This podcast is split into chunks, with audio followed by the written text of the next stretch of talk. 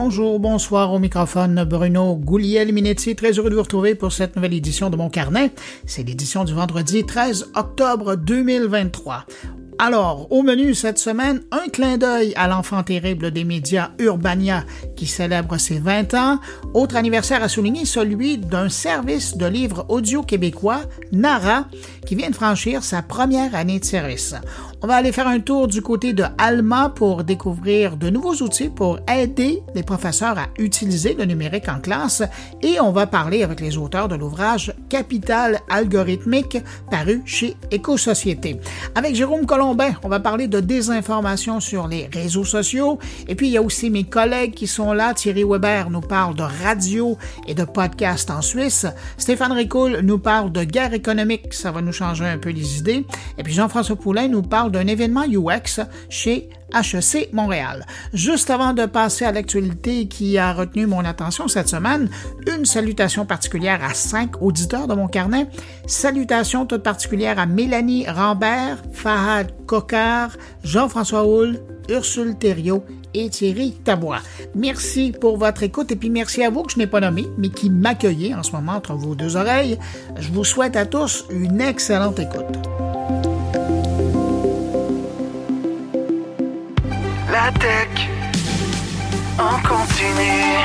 Vous connaissez Radio Mon Carnet? C'est le meilleur du podcast Mon Carnet, diffusé 24 heures sur 24, 7 jours semaine. Avec plus de 1000 entrevues et chroniques proposées par Bruno Guglielminetti, Jean-François Poulain, Thierry Weber et Stéphane Ricoul. Pour écouter Radio Mon Carnet, c'est simple. Allez sur radiomoncarnet.com ou visitez le blog moncarnet.com.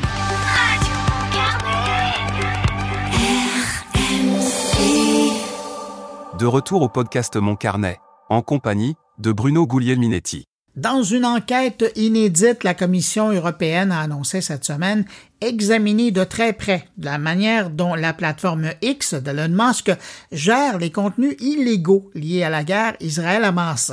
Cette action marque un tournant majeur dans l'application de la nouvelle loi sur les médias sociaux au sein de l'Union européenne exigeant que les plateformes sociales luttent contre les contenus illégaux et la désinformation. Après avoir eu un échange sur les réseaux sociaux avec Elon Musk, le commissaire européen Thierry Breton a révélé euh, que l'Union européenne avait adresser une demande d'information à X en vertu de la nouvelle loi Digital Service Act, le DSA. Cette démarche fait suite aux interrogations de Thierry Breton auprès du propriétaire euh, de X sur l'utilisation potentielle de la plateforme pour diffuser des contenus illégaux et de la désinformation liés aux attaques du Hamas contre Israël. À la fin de la semaine, c'est donc Meta et TikTok qui ont reçu des cartons jaunes de l'Union européenne en raison des contenus illégaux potentiellement diffusés sur la plateforme. Et puis, euh, on apprend maintenant donc un carton rouge pour X. J'arrête ici. On va revenir sur le sujet un peu plus tard avec Jérôme Colombin. On reste dans l'univers d'Elon Musk, mais cette fois pour une bonne nouvelle, c'est euh, SpaceX qui a lancé une nouvelle initiative qui s'appelle Starlink Direct to Cell, euh, visant à connecter les téléphones intelligents à son réseau Internet par satellite Starlink. Ce service permettra aux téléphones LTE d'accéder à des services de messagerie, des services vocaux et des services de données mobiles. Euh, aux États-Unis, c'est une collaboration qui se fait avec T-Mobile, qui a été donc dès le départ un partenaire pour ces tests.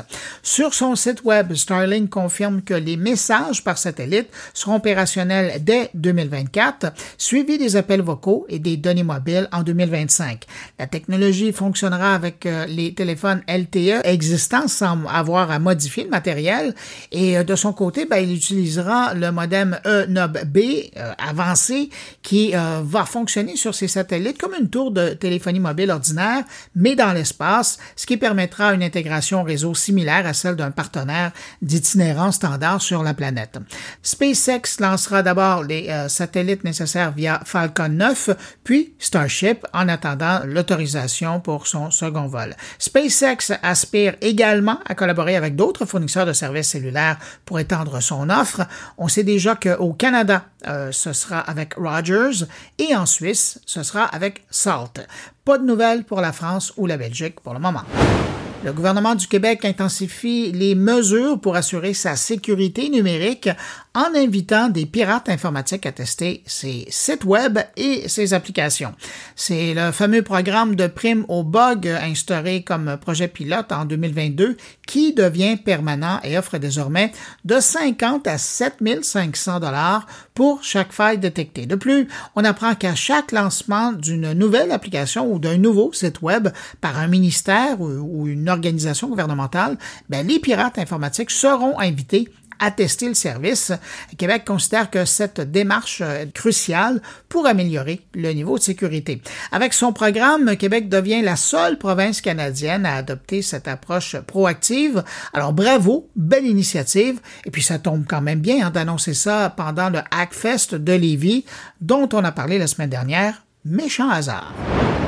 En France maintenant, il y a l'Assemblée nationale qui a récemment voté une proposition de loi pour encadrer la diffusion d'images d'enfants par leurs parents sur les réseaux sociaux. Cette démarche législative vise à intégrer la notion de vie privée, entre guillemets, de l'enfant dans l'autorité parentale définie par le Code civil afin de mieux protéger le droit à l'image des mineurs. Un amendement adopté euh, autorise désormais la Commission nationale de l'information et des libertés, le CNIL, à intervenir judiciairement pour protéger les droits des mineurs en cas de non-suppression de données personnelles sur requête. Cette proposition législative arrive dans un contexte où des associations alertent sur euh, les dangers du sharing, une tendance où les parents partagent massivement des photos de leur enfant sur les plateformes, exposant ainsi leur intimité et puis évidemment sans leur permission. La situation ressemble à ça en France aujourd'hui, selon l'Observatoire de la parentalité et de l'éducation numérique. 53% des parents français ont déjà partagé du contenu sur leur enfant sur les réseaux sociaux. Parmi eux, 91% ont publié des photos ou des vidéos de leur enfant avant leurs 5 ans et 43 ont publié des photos dès leur naissance. Adobe dévoile un symbole universel pour identifier les images créées par l'intelligence artificielle dans une démarche de transparence. Ce logo, nommé CR pour Content Credential, est le fruit d'une collaboration avec notamment Microsoft. Le symbole, une fois apposé à une image, permet d'accéder à des informations telles que l'identité du propriétaire, la date de création et si l'intelligence artificielle a été utilisée. Bien que l'initiative soit saluée, évidemment, son succès repose sur son adoption large par les acteurs du secteur. Avec Microsoft déjà à bord, bon, c'est déjà une bonne nouvelle. Reste à savoir maintenant si Google va emboîter le pas. On demeure dans l'actualité numérique de la semaine en allant rejoindre de ce pas mon collègue Jérôme Colombin, animateur et producteur du podcast Monde numérique pour notre débrief transatlantique de la semaine.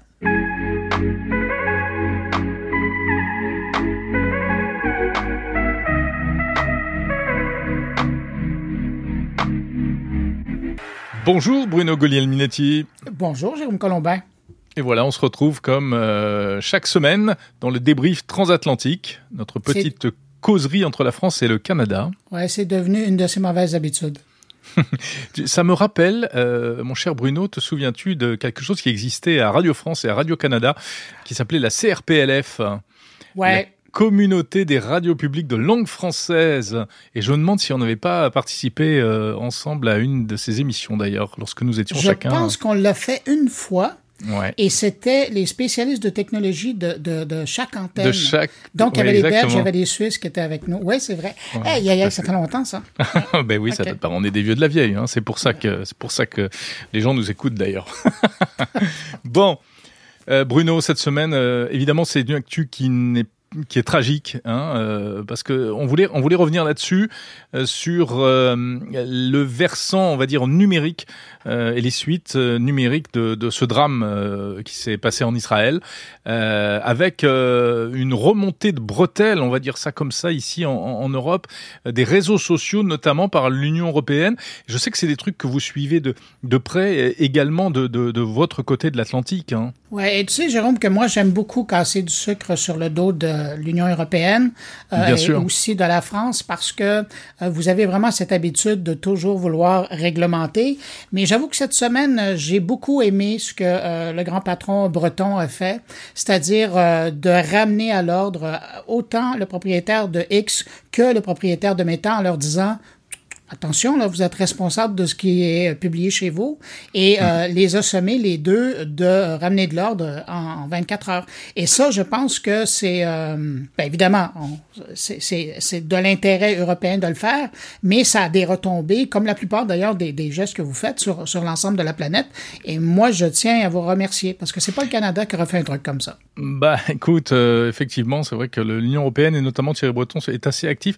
Et alors cette histoire-là, en fait, euh, c'est c'est un peu, je dirais, un, si, on, si on creuse un peu et qu'on essaie de comprendre, euh, c'est un peu un test aussi pour. Alors, on va pas revenir sur sur les, les faits eux-mêmes qui sont du- du- d'un niveau de tragédie euh, absolument abominable, mais c'est un test pour, euh, tu sais, le DSA, le Ben oui, Digital Services Act, qui est entré en vigueur en Europe, parce que finalement, c'est la première fois que un cas concret euh, se présente, hein, euh, des réseaux qui euh, ont l'air de déraper, et là, ça ne rigole plus, puisque si ça continue, eh bien, il y a des sanctions qui pourront tomber, ça va pourrait aller jusqu'à 6% euh, du chiffre d'affaires, euh, etc., etc. Malgré tout, Thierry Breton a donné un ultimatum, euh, Elon Musk a répondu un peu euh, en renvoyant tout ça euh, d'un revers de manche. Et euh, on sait que la procédure sera longue et tout. Donc, euh, c'est aussi un petit peu le, DSA et, l'Union européenne qui jouent sa crédibilité sur, sur ce coup-là, en fait. hein. Ouais. Puis il faut dire que c'est pas la première fois que les politiciens ou les dirigeants, euh, par exemple du G7, interpellent les grands patrons des plateformes. Évidemment, à l'époque, euh, Elon Musk n'était pas encore dans le paysage, mais euh, moi je me souviens d'au moins deux ou trois rencontres du G7 où chaque fois les, euh, les pays membres ont interpellé euh, les, les grands proprios des, des réseaux sociaux en leur disant vous êtes responsable de ce qui est là. Et chaque fois, c'était oui, oui, euh, on met les choses en place. Ouais. Et encore, avec la demande de Thierry Breton, euh, il y a Meta qui a annoncé euh, cette semaine avoir mis en place aussitôt que la crise a eu lieu euh, en Israël, une unité de travail qui euh, veillait au grain et, et- et ils sont assurés que les gens qui étaient là parlaient à la fois hébreu et d'autres arabes pour être sûrs de circuler. Mais le problème, c'est que c'est dans les autres langues. Ouais. Euh, Notamment l'anglais, le français, particulièrement pour chez nous, où là, ça fait défaut. Ouais. Et ça, c'est Meta. Et encore, bon, c'est vrai que souvent Meta a fait preuve de sa bonne volonté, et ce qui n'est absolument pas le cas de X. Et on le voit, enfin, à, l'époque de Twitter, mais même et encore plus aujourd'hui de X, pour, j'allais dire pour X raisons. Euh, les raisons, c'est bah, des raisons pratiques. Hein. On sait qu'ils ont licencié une bonne partie du personnel chargé de la modération pour des raisons euh, de principe. Euh, Twitter était de toute façon plus libéral que Meta, et il l'est encore plus aujourd'hui. Il est libertarien même carrément avec euh, Elon Musk. Et, et je pense que ça va quand même assez loin parce que il faut quand même faire le distinguo entre des images choquantes et des propos choquants, etc. Et puis des contenus manifestement illicites et illégaux. qui n'ont rien que- à voir. Tu as vu comme moi euh, les extraits de jeux vidéo ont circulé ou, Ouais, ouais, ou ouais. qui viennent de d'au- de d'autres conflits. Oui, mais est-ce que c'est illégal? Est-ce que c'est illégal? C'est ça Ben, c'est la pas, question. c'est pas illégal, mais c'est de la désinformation. Alors là, voilà, c'est ça, c'est que depuis le DSA, la désinformation est devenue illégale en fait, d'une certaine manière. Et en tout cas, elle est plus, euh, elle est plus traquée. Mais on va vraiment vers une espèce de, de bras de fer euh, de concept, j'ai l'impression, entre eh bien euh, des gens comme Elon Musk et puis des gens comme Thierry Breton. C'est presque un face à face Ah, à fait. Musk-Breton. Hein, et Ben, ça va euh, faire cas d'école. Hein. C'est clair Oui. que euh, le- le- les réseaux sociaux, euh, avant et après le conflit euh, en Israël, ça va être deux choses, ça c'est certain. il y avait déjà un avant et après euh, Trump, hein, euh, enfin et Ouais, mais là, ça va être. Mais, Ouais, hein. mais tu sais, je reviens encore plus précisément en France. Je regarde le ministre de la Justice chez vous qui a rappelé cette semaine aux élus, particulièrement, que euh, faire de la propagande de groupes terroristes et particulièrement sur les réseaux sociaux, c'était aussi criminel chez vous. Et ça, ça fait longtemps que j'en avais pas entendu parler. Ah, ah, ah, c'est, montrer comment, puis tu le disais au début, comment ce conflit-là, il sort de simplement, ce qui est énorme, là, un conflit euh, sur cette partie du monde, mais comment il y a des ramifications partout. Puis on parle même pas de, de tout le volet cybersécurité, ça qui, qui, qui est Oui, il y a ça aussi. Tu en parles et moi j'en parle euh, juste après notre entretien euh, dans Monde Numérique cette semaine. Bon, mais, mais je présume que tu parles pas uniquement de cybersécurité. Non, j'emmène mes auditeurs en Afrique tout à l'heure, euh, au, au Mobile World Congress de Kigali, au Rwanda.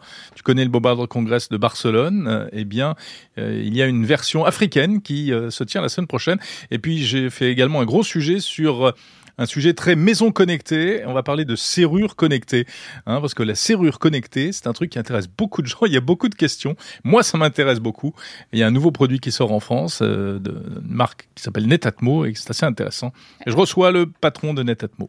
Ah ben toi, pendant que tu parles de, ça, moi, pour la suite, on revient sur euh, Urbania, qui est un magazine euh, québécois euh, qui a maintenant son antenne en France. je parle avec les auteurs d'un livre qui s'appelle Capital algorithmique. évidemment, ça a à voir avec l'intelligence artificielle. Et puis aussi, je parle avec Sandra Felto, qui est la directrice générale d'une boîte qui, depuis un an, est dans le livre audio québécois. Et ça hmm. aussi est pas évident comme secteur. Alors, elle nous parle de, de ce qu'ils ont fait, mais aussi des défis qu'ils ont devant eux. Eh bien, écoute, beau programme tout ça. Et je vais écouter parce que je suis évidemment un auditeur assidu de mon carnet. Bon, ben écoute, tu me laisses terminer mon podcast, puis après, je vais écouter le tien. Euh, sur ce, ben garde, euh, mutuellement, on salue nos auditeurs, et puis on se retrouve la semaine prochaine. Salut. Salut Bruno, à la semaine prochaine.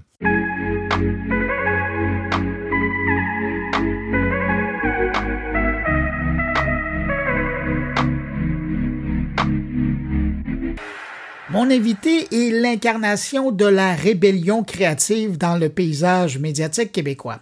En fondant Urbania il y a 20 ans, il n'a pas simplement lancé un magazine, mais il a carrément donné naissance à un phénomène culturel qui continue de défier le statu quo même après deux décennies.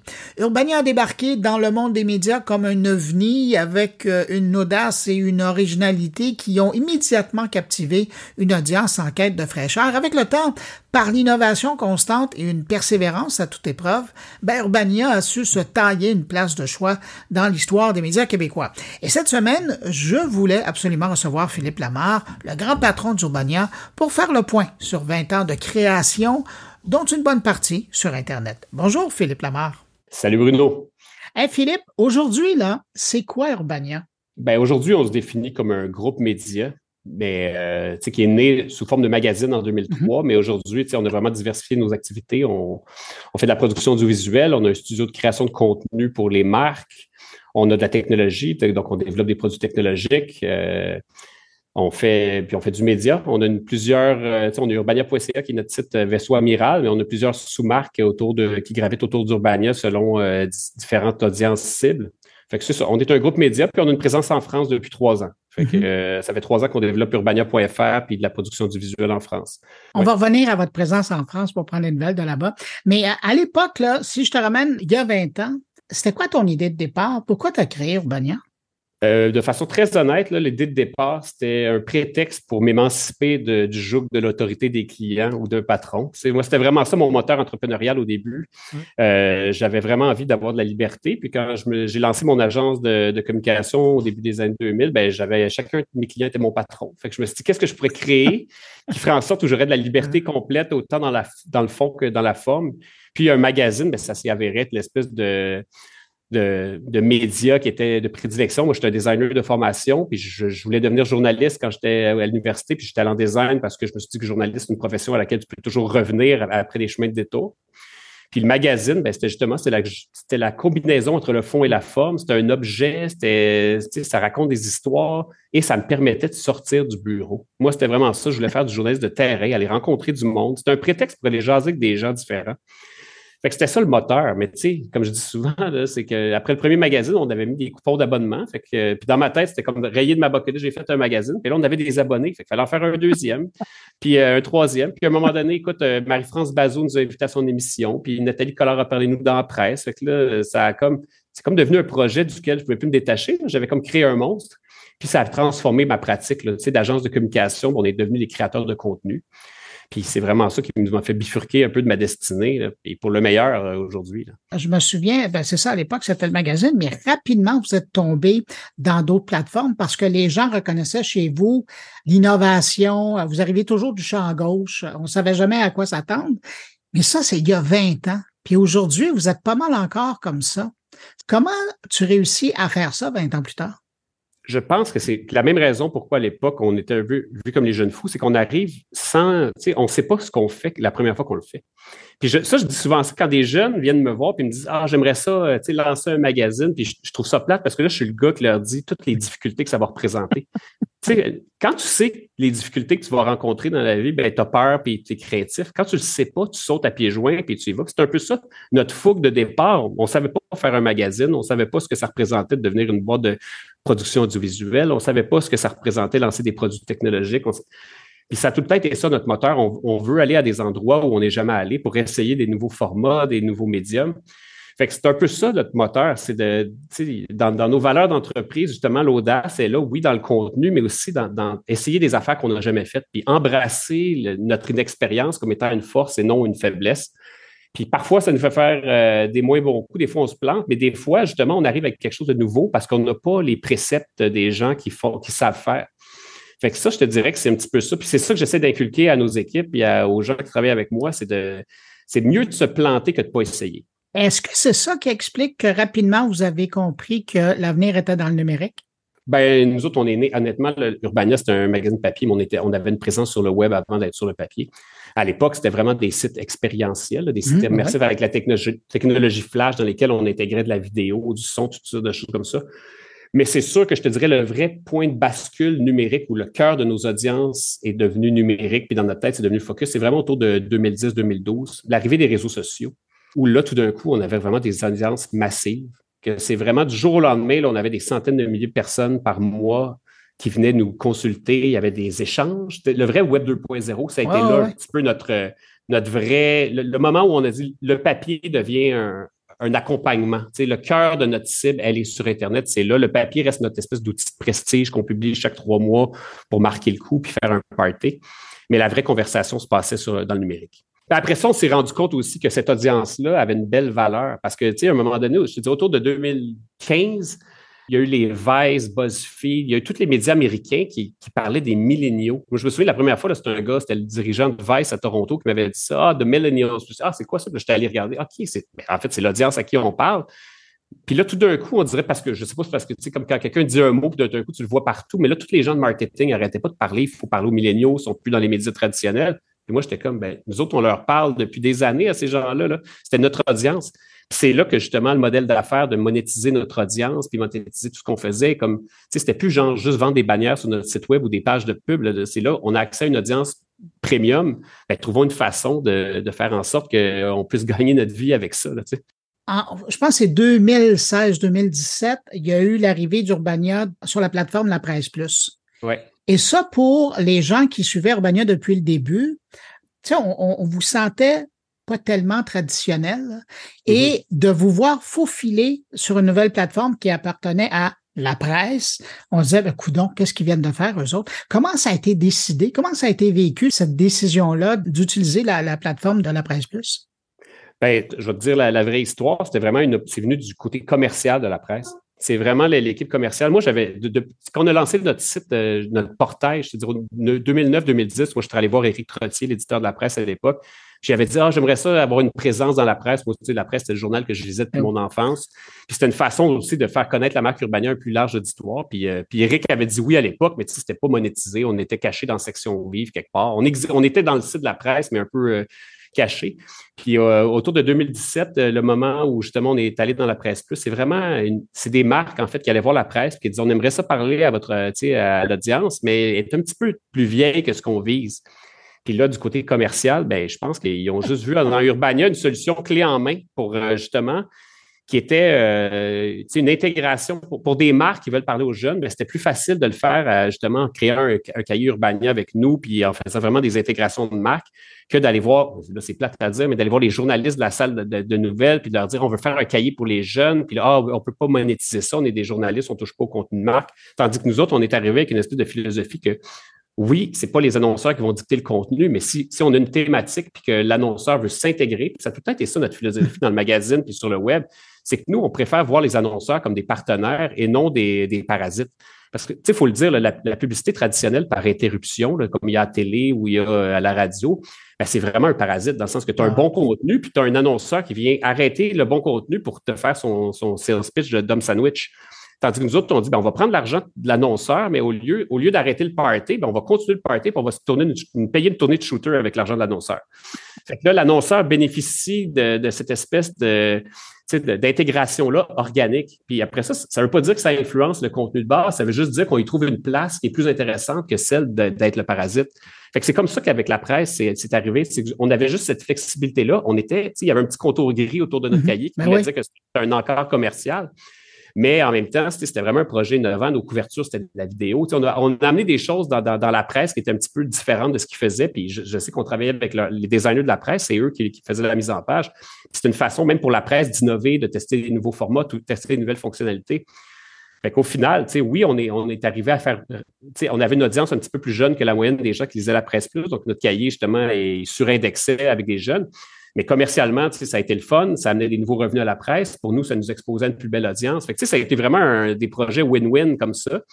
Qui, ont été, qui ont été bons pour nous, puis bons pour la presse. Puis ça nous a juste fait comprendre aussi pour les gens qui étaient mes, tantes, puis, euh, puis mes oncles, qui pouvaient enfin nous lire, savoir c'était quoi Urbania, puis au lieu de me dire, ah, ton petit magazine obscur, là, ben là, ils savaient c'était quoi, ils pouvaient nous consulter. Donc, il y a des plus vieux qui ont découvert ce que euh, Philippe Lamar faisait dans sa vie. Ben exactement. Au lieu de juste de trouver, voir notre magazine qui traîne chez ma mère euh, dans le salon, ben là, ils pouvaient voir un peu, consulter notre contenu en direct. Mais c'était le fun parce qu'on adaptait notre ton. Tu sais, on était, oui, on avait un ton caustique, mais quand tu t'adresses à l'audience de la presse plus, ben disons que tu, réalises, c'est un petit peu comme avoir un show à prime time à Radio-Canada. Ben, tu adaptes ton discours. Là. Tu peux pas, euh, tu sais, tu peux pas y aller euh, avec tes, justement tes, côtés les plus sombres dans ces moments-là. Non, mais, et, ça, et, tant mieux, parce que ça, tu gardes ça pour ta plateforme à toi. Exactement. Tu invites les gens à aller là. Euh, dis donc, tu le mentionnais, puis je voulais revenir là-dessus. Un des grands coups que tu as fait euh, dans les dernières années, ça a été ton euh, débarquement en France pour recréer Urbania France. Comment ça fonctionne maintenant, ça? Ben écoute, c'est un projet qu'on a lancé il y a trois mois de façon très, très sobre, dans le sens que, tu sais, moi, j'ai fait plein de voyages en France. On a, on a, fait un projet en 2012 à peu près avec Arte en France un projet qui s'appelait Fort McMoney, qui est un documentaire justement sur la ville de Fort McMurray qu'on a fait avec euh, l'ONF et avec Arte. Et puis, j'ai commencé à avoir des contacts en France, dans le monde des médias à ce moment-là. Puis, écoute, moi, je, les gens me disaient tout le temps ah, pourquoi Urbania, vous n'ouvrez pas Toronto, vous n'avez pas c'est pas d'aller chercher le marché euh, canadien anglais pour avoir des annonceurs nationaux. Puis honnêtement, moi, c'est plus avec la France que j'ai senti une espèce de, de, connexion au niveau du contenu puis des idées. Euh, côté canadien-anglais, c'est le fun, mais c'est sûr que là, tu te mets à compétitionner avec les médias américains, puis c'est pas la même game. On dit qu'en France, on a beau être des peuples très différents, Québec et la France, il y a quand même une sensibilité qu'on a en commun, mais on est des, on, est quand même des descendants euh, de, Français. Donc, quand, j'avais des, contacts en France, je me suis dit, ben, je vais aller essayer de trouver une façon de, m'installer là-bas avec la marque et tout ça. J'ai fait plein de rencontres. Je me suis trouvé des partenaires. Donc, j'ai des associés là-bas qui sont vraiment les, porteurs de projets avec qui euh, je développe ça. Puis il y a trois ans, ben, on a euh, lancé la plateforme urbania.fr, on a engagé des journalistes, on a monté, commencé à monter une offre de, vidéos, on a fait des enquêtes, par exemple, sur le, YouTuber Norman, qu'on, mm-hmm. Fait qu'on a fait des, trucs comme ça, mais c'est vraiment un projet. Je te dirais que c'est un projet que dans, deux, trois ans, on s'en reparlera, voir si c'est un succès commercial. C'est encore un projet d'investissement, ce stade-ci. On fait des productions audiovisuelles avec Arte en France en ce moment. On, a, on fait des vidéos qui ont des millions de vues sur TikTok, mais commercialement. c'est ça, mais les auditoires sont pas du tout pareils. C'est ça qui est, particulier. Tu sais, ben le succès ici, tu regardes, bon, c'est quelques, ben, quelques milliers ou euh, centaines de milliers. Là-bas, tu roules dans le million quand tu as, un succès. Ben oui. Ben non, exactement. on a des vidéos sur TikTok qui ont 3 millions de vues. C'est des choses qui sont très, très, très, très exceptionnelles au Québec. Euh, mais cela dit, c'est beaucoup plus compétitif en France. le nombre de médias qui s'adressent aux jeunes adultes en France, c'est pas comme au Québec où on peut les compter sur les doigts d'une seule main. Là, en France, c'est des dizaines. Euh, après ça, il y a beaucoup plus de marques, mais d'annonceurs potentiels, il y a beaucoup plus de population. Mais c'est ça, c'est un petit peu comme la différence entre euh, du trafic euh, sur l'autoroute 15 puis du trafic dans le périphérique à Paris. C'est plus dense, il y a des motos qui passent entre les autos. Des, motos qui passent entre les autos, euh, c'est klaxonner, il y a des gens qui veulent se rabattre. C'est un peu ça la France. C'est excitant, mais c'est quand même une autre game. C'est beaucoup plus compétitif. Et tu as l'impression que tu es en moto ou en auto sur périphérique, toi? Je suis en scooter. Je suis en scooter euh, électrique. Puis j'essaie de naviguer entre les autos. Fait que c'est sûr qu'il y, a des, il y a des grosses bagnoles qui me dépassent, qui me klaxonnent, puis il y a personne qui a le goût de me laisser passer, mais c'est sûr que, comme toujours, je vais trouver une façon de me faufiler. Au, au, pire, j'accrocherai un rétroviseur ou deux. Ben, Philippe, je peux pas t'avoir sans te poser euh, la question, parce que je te ramène plus à aujourd'hui. Bon, ben, tu fais partie des victimes de la loi C-18 par la bande parce que tu fais partie des, euh, des médias qui sont disparus de l'univers de Meta. Comment ça se vit chez Urbania?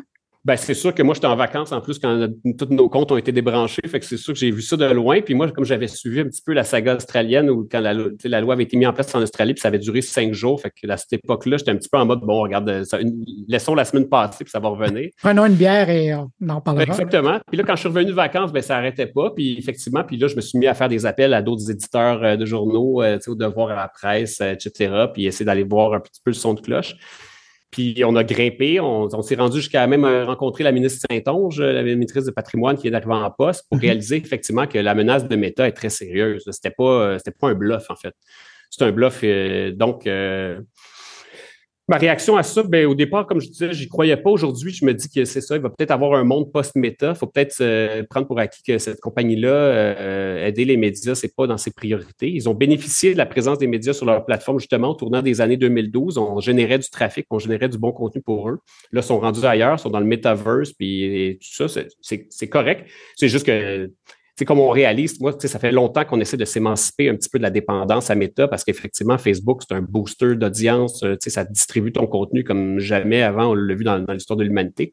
Sauf que nous, ça faisait un an qu'on développait vraiment une stratégie d'abonnement direct avec nos audiences. On avait lancé les micromags, qui sont des, un mmh, format ben numérique pour le mobile, qui est comme un mini magazine pour le mobile, avec des abonnés par SMS, euh, par, euh, c'est sûr que moi, ça me trottait déjà dans la tête d'arrêter de dépendre de Meta, mais là, on dirait que ça, c'est un petit accélérateur. La loi C18, ça nous fait juste réaliser qu'il ne faut pas mettre son destin dans les mains d'une compagnie étrangère parce qu'effectivement, il, s'agit qu'ils éternuent, puis nous autres, ben, on, est tassés sur le côté. Fait mais j'espère que C18 va se régler parce qu'honnêtement, c'est un petit peu comme jouer au tennis avec une main dans le dos en ce moment. C'est, surtout quand tu t'adresses à des jeunes audiences comme nous. La presse, la presse, c'est sûr qu'ils ont une audience plus vieille qui est habituée à ouvrir son iPad le matin. Fait qu'ils ont une audience, on va dire, captive, entre guillemets. sais, nous autres, on a, notre audience est habituée de scroller dans un fil Instagram puis de regarder des contenus. Fait quand on n'est plus là, c'est sûr que là, on se prive d'une de, de précieuses paires de yeux. Puis au niveau démocratique et citoyen, ben de se dire qu'il y a des jeunes en ce moment qui ne sont pas exposés à du contenu qualité, qu'on ne sait pas ce qu'ils regardent, on ne sait pas ce qu'ils croient parce qu'ils sont exposés à du mauvais contenu ben ça, ça a des conséquences à moyen terme, justement, sur la démocratie. Fait que, il y a vraiment plusieurs couches à cet enjeu-là. Il y a le très pratico-pratique d'aujourd'hui, mais il y a aussi qu'est-ce que ça va être quoi l'impact à moyen terme de, cette loi-là? Je suis curieux de savoir, à l'époque, euh, il y avait euh, les coops de l'info qui avaient dit que quand ça allait bien, les plateformes de méta, ça pouvait représenter un tiers de leur trafic qu'ils amenaient vers leur site web. Chez vous, ça représentait quoi? C'est ça, c'est 30-35% à peu près. Puis c'est vraiment ça. Puis Google est un petit peu. Ben, dans notre cas, là, il, y a, des médias qui sont plus euh, justement SEO, là, qui sont plus selon les moteurs de recherche. Là. Mais nous autres, c'est à peu près 35% Meta, puis un 25% Google, puis après ça, du trafic organique mais c'est une grosse partie de, notre trafic direct. Mais c'est sûr que le fait que depuis que la loi est passée, notre équipe de distribution numérique s'est affairée à trouver plein d'astuces d'aller chercher, distribuer notre contenu de plein de façons. Fait qu'en même temps, ça nous a forcé à être créatifs, ben, à innover et à trouver des façons différentes de distribuer notre contenu. Ce qui est votre force. Ben, on a toujours été un petit peu comme ça, un petit peu astucieux, puis une façon de, toujours se sortir des situations en étant inventif. Ben, on a fait la même chose dans ce cas-ci. Là, c'était vraiment parce qu'on était forcé, parce qu'à un moment donné, euh, on a des annonceurs, il faut livrer des impressions, il faut, livrer notre contenu, il faut qu'il y ait des, gens qui le regardent. Fait qu'on a vraiment, on s'est botté le derrière. Puis, donc, c'est sûr que si demain matin, les plateformes de méta reviennent, on ne reviendra pas à notre façon traditionnelle de distribuer comme avant. On a appris plein de choses depuis un mois et demi qu'on va appliquer dans l'avenir. Mais des fois, c'est ça, hein, ça prend des, un peu d'adversité pour nous forcer à nous botter le derrière puis nous sortir de notre confort. Puis ça a été exactement ça, c'est 18. Philippe, quand tu regardes euh, devant toi, là, Qu'est-ce que tu regardes? Qu'est-ce qui te fait encore euh, vibrer? Parce que j'ai l'impression que tu as été joué partout jusqu'à maintenant. Ouais, ben moi, ce qui me fait vibrer, honnêtement, c'est Premièrement, c'est de. Ça, c'est très, très personnel à moi. Je ne parlerai pas au nom de, toute mon équipe. De toute l'équipe. Mais c'est vraiment le, fait de perpétuer la culture québécoise francophone. Donc, d'offrir aux gens, aux jeunes, des, des, contenus qui les interpellent, qui, qui, qui ne peuvent pas trouver nulle part ailleurs. Fait que ça, de, dire si on est encore là dans 20 ans puis qu'on a contribué à faire aimer la langue française et aimer la culture québécoise aux jeunes, ben ça, déjà, ça, ça, ça serait une grande, grande satisfaction. Puis après ça, c'est d'amener, euh, de raconter les meilleures histoires. Puis ça, c'est vraiment dans l'absolu, c'est ça qui m'anime le matin. C'est ça qui, m'avait fait triper au début du magazine, de sortir du bureau, aller rencontrer des gens qui ont des choses à dire. Puis tu sais, aujourd'hui, que ce soit en faisant de la fiction, en faisant des, gros documentaires euh, ou en faisant euh, des séries, des magazines à la télé, c'est vraiment ça qui m'anime. Je veux trouver des bonnes histoires à raconter, puis trouver la meilleure façon de les raconter, que ce soit en numérique, dans un appareil mobile, que ce soit en réalité virtuelle ou que ce soit en audio. Moi, c'est ça qui m'anime. Ça, ça c'est une, espèce de quête. Puis je pense que l'humain a toujours aimé raconter des histoires. Puis je pense que dans 20 ans, on va encore avoir des histoires à raconter. Malgré toute l'intelligence artificielle toutes les avancées qu'il pourrait y avoir, je pense que savoir raconter des histoires sur le terrain, aller les capter sur le terrain, ben ça, en tout cas, avant qu'une intelligence artificielle aille qu'on envoie rouler dans la rue en train de ramasser des histoires, ben je pense qu'on a encore euh, pas mal de temps devant nous. Oui, la cueillette, c'est pas encore leur force. Puis entre-temps, euh, je pense que c'est important de le dire, à quelque part, tu as aussi créé une école, hein? Parce que depuis 20 ans, tu as vraiment une génération de journalistes qui sont passés par chez vous et, qui ont cette approche sur Puis ça, on commence à le sentir dans les médias plus traditionnels. Fait que c'est pas ben, rien non plus aussi. Ben exactement. Puis je pense que c'est un peu ça. Les, jeunes qui viennent d'urbanisme sont un petit peu vus comme des misfits. C'est un petit peu, tu sais, euh, l'analogie de Musique Plus à l'époque. Ouais, c'est un peu comme, tu sais, les animateurs de Musique Plus, ils allaient faire d'autres choses après ou ils devenaient d'autres choses, mais il y avait tout le temps comme, il y avait la signature Musique Plus qu'ils avaient imprimée, qu'ils avaient définie. Ben, j'ose croire qu'Urbania, ça reste ça, qu'on va, on va demeurer ça, ben, plus longtemps encore que Musique Plus, j'espère. Je te le souhaite. Merci, Philippe, Bruno. Philippe Lemar, fondateur et propriétaire d'Urbania, merci d'avoir pris de ton temps pour répondre à mes questions. Puis, euh, ben, bon 20e. Profite-en bien avec ton équipe. Merci, Bruno. Merci de l'invitation.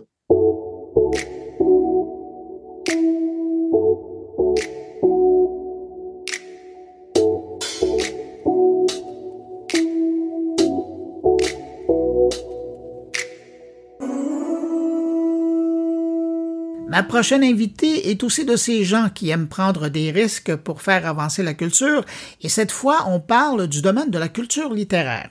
Elle est cofondatrice et directrice générale de NARA, l'unique plateforme québécoise et canadienne d'ailleurs dédiée aux livres audio francophones offrant un abonnement par crédit et une application d'écoute. Le service vient de passer le cap de sa première année d'existence. Alors, je voulais prendre des nouvelles du site NARA. Bonjour, Sandra Felto. Bonjour. Sandra, pourquoi se lancer dans l'édition en ligne? Qu'est-ce que vous vouliez faire exactement? Euh, c'est, une grosse question, en fait, mais euh, moi, je viens du milieu de l'édition traditionnelle et j'ai vu euh, ben, le marché du livre audio au Québec se développer très tranquillement, de façon super embryonnaire, il y a quelques années, avec l'arrivée justement de gros joueurs. Et ben, vraiment, le constat de départ, c'était je pense qu'il y a un, timing à prendre pour avoir une alternative locale finalement euh, sur notre petit marché. Puis, euh, ben comme cette place-là n'était prise par personne, euh, en rencontrant Joanie, qui est, qui est ma cofondatrice, on a eu l'idée un peu folle de, de partir ce projet-là, puis tout de suite, en fait, de monter un dossier pour obtenir du financement gouvernemental, pour le faire aussi, ce qui était nécessaire. Donc, c'est un peu comme ça que tout a commencé, puis c'est ça. Vous parlez de marché. À quoi il ressemble le marché? Le marché, euh, ben là, ça, doit faire environ là, cinq ans que bon, il y a des gros joueurs qui sont arrivés, qui ont, qui ont massivement euh, investi pour produire des livres audio. Euh, il y a Radio Canada qui en fait un petit peu de son côté aussi. C'est un marché dont on n'a pas beaucoup de statistiques justement parce que c'est très nouveau. Euh, il y en a ailleurs dans le monde. Mm-hmm. Puis tu sais, ailleurs dans le monde, le, constat est vraiment le même un peu partout. Euh, tu sais, quand on regarde les États-Unis par exemple, on a une croissance dans les deux chiffres depuis 2011. Donc ça fait euh, presque 12 ans là, que, que le marché euh, grossit euh, de façon euh, supérieure là, au livre numérique, à ce qu'on a vu à l'époque. Donc, dix ans plus tard, c'est le livre audio qui, prend vraiment beaucoup de place. je pense qu'aux États-Unis, ça correspond environ à environ minimum là, 10% c'est peut-être rendu un petit peu plus, mais autour de 10% du marché total des ventes de livres ce sont des livres audio. Ici au Québec, on est largement en dessous du 1 là, J'oserais même dire en dessous du 0,5% mais c'est étant donné que les grosses plateformes ne partagent pas leurs statistiques et tout mhm, mhm. ça, et que c'est elles qui occupent une grosse partie du marché présentement, ben c'est difficile d'avoir un portrait statistique, mais de ce que nous on a, on a observé, puis bon, c'est euh, à travers des conversations avec les éditeurs, euh, à travers euh, des conversations aussi avec le principal entrepôt numérique euh, ici au Québec, ben on peut constater que c'est ça. Le marché ici est vraiment différent de ce qu'on voit euh, ailleurs. On va poursuivre dans le marché. Puis vous avez mentionné les éditeurs. C'est un peu eux qui ont entre les mains le nerf de la guerre dans votre domaine. C'est eux qui ont les livres, mais qui ont les droits aussi associés à ces livres-là. Comment eux perçoivent le livre euh, audio? C'est assez varié. Euh, il, y a des, il y éditeurs. C'est appelé à changer aussi. J'ai vu des éditeurs changer un petit peu leur fusil d'épaule euh, dans les dernières années parce que, bon, il y en a beaucoup qui sont dans une position d'observation. On va regarder comment le marché évolue et tout ça. Le problème, c'est que s'il n'y a pas d'œuvres qui sont produites puis que l'offre ne se développe pas, ben malheureusement, le marché va pas nécessairement croître comme ailleurs.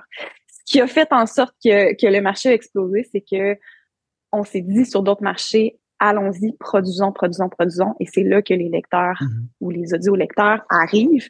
Euh, donc, beaucoup d'éditeurs dans une posture plus euh, détachée, un peu d'observation, euh, parce que c'est on va se le dire, là, dans le contexte actuel, euh, avec les subventions pour les éditeurs qui, qui sont assez stables, ce qui veut dire qu'avec bon, l'inflation et tout ça, il y a moins de, il y a moins d'argent pour le livre au Québec. Mm-hmm. Donc, le livre audio, qui est pas rentable pour l'instant, c'est pas une priorité pour plusieurs éditeurs.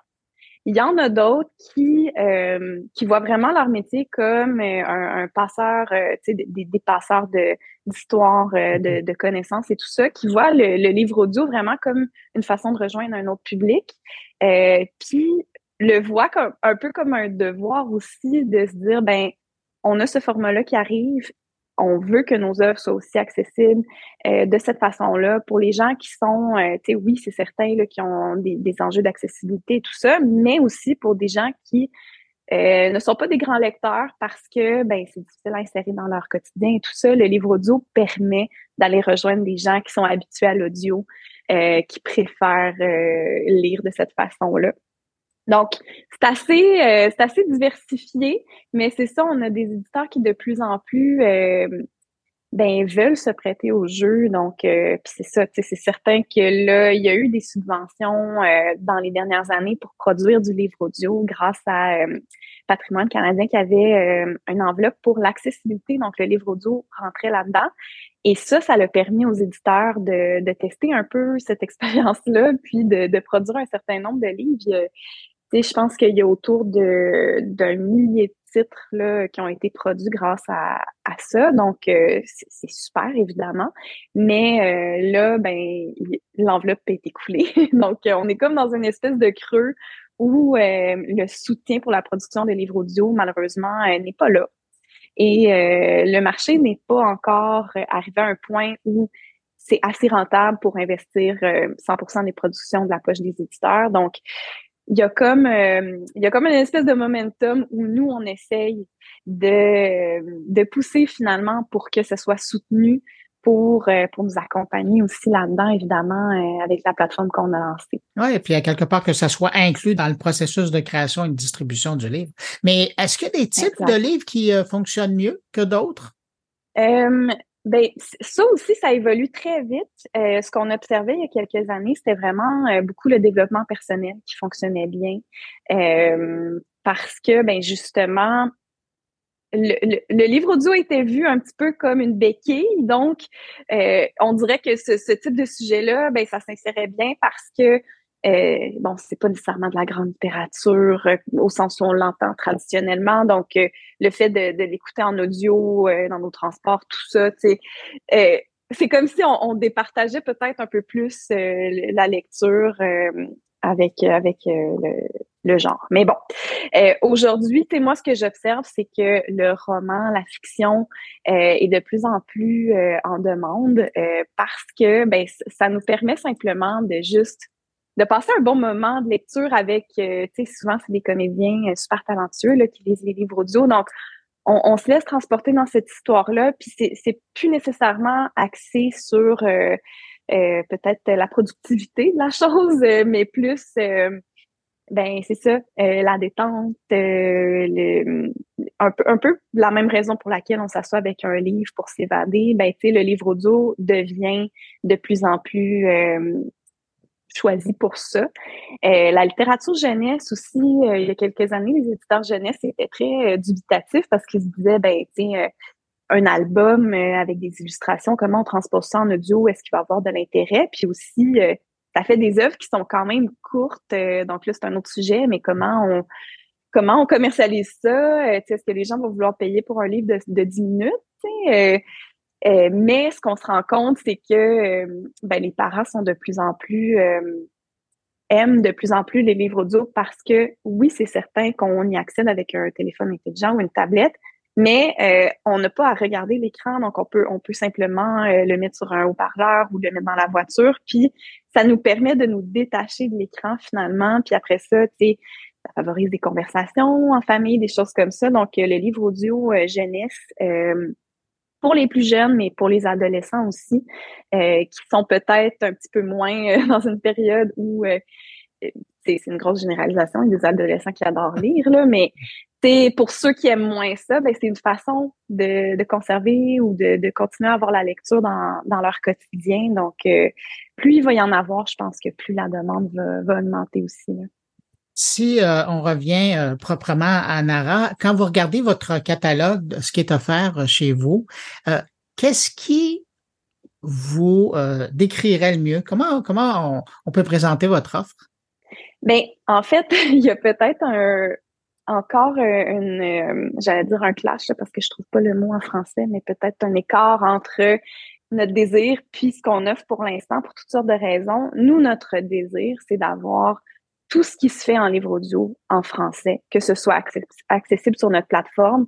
On a assez, on a un système de valeurs qui est assez fort, euh, puis c'est vraiment la raison pour laquelle on a créé Nara, c'est que on est un petit peu tanné de euh, voir l'offre, euh, que ce soit en, livre ou en film ou en série, euh, morcelée à travers toutes les plateformes qui veulent avoir chacune des exclusivités pour amener les gens. Nous, nous, ce qu'on veut, c'est d'être le lieu où il y a la plus grande œuvre, euh, la plus grande offre d'œuvres possible.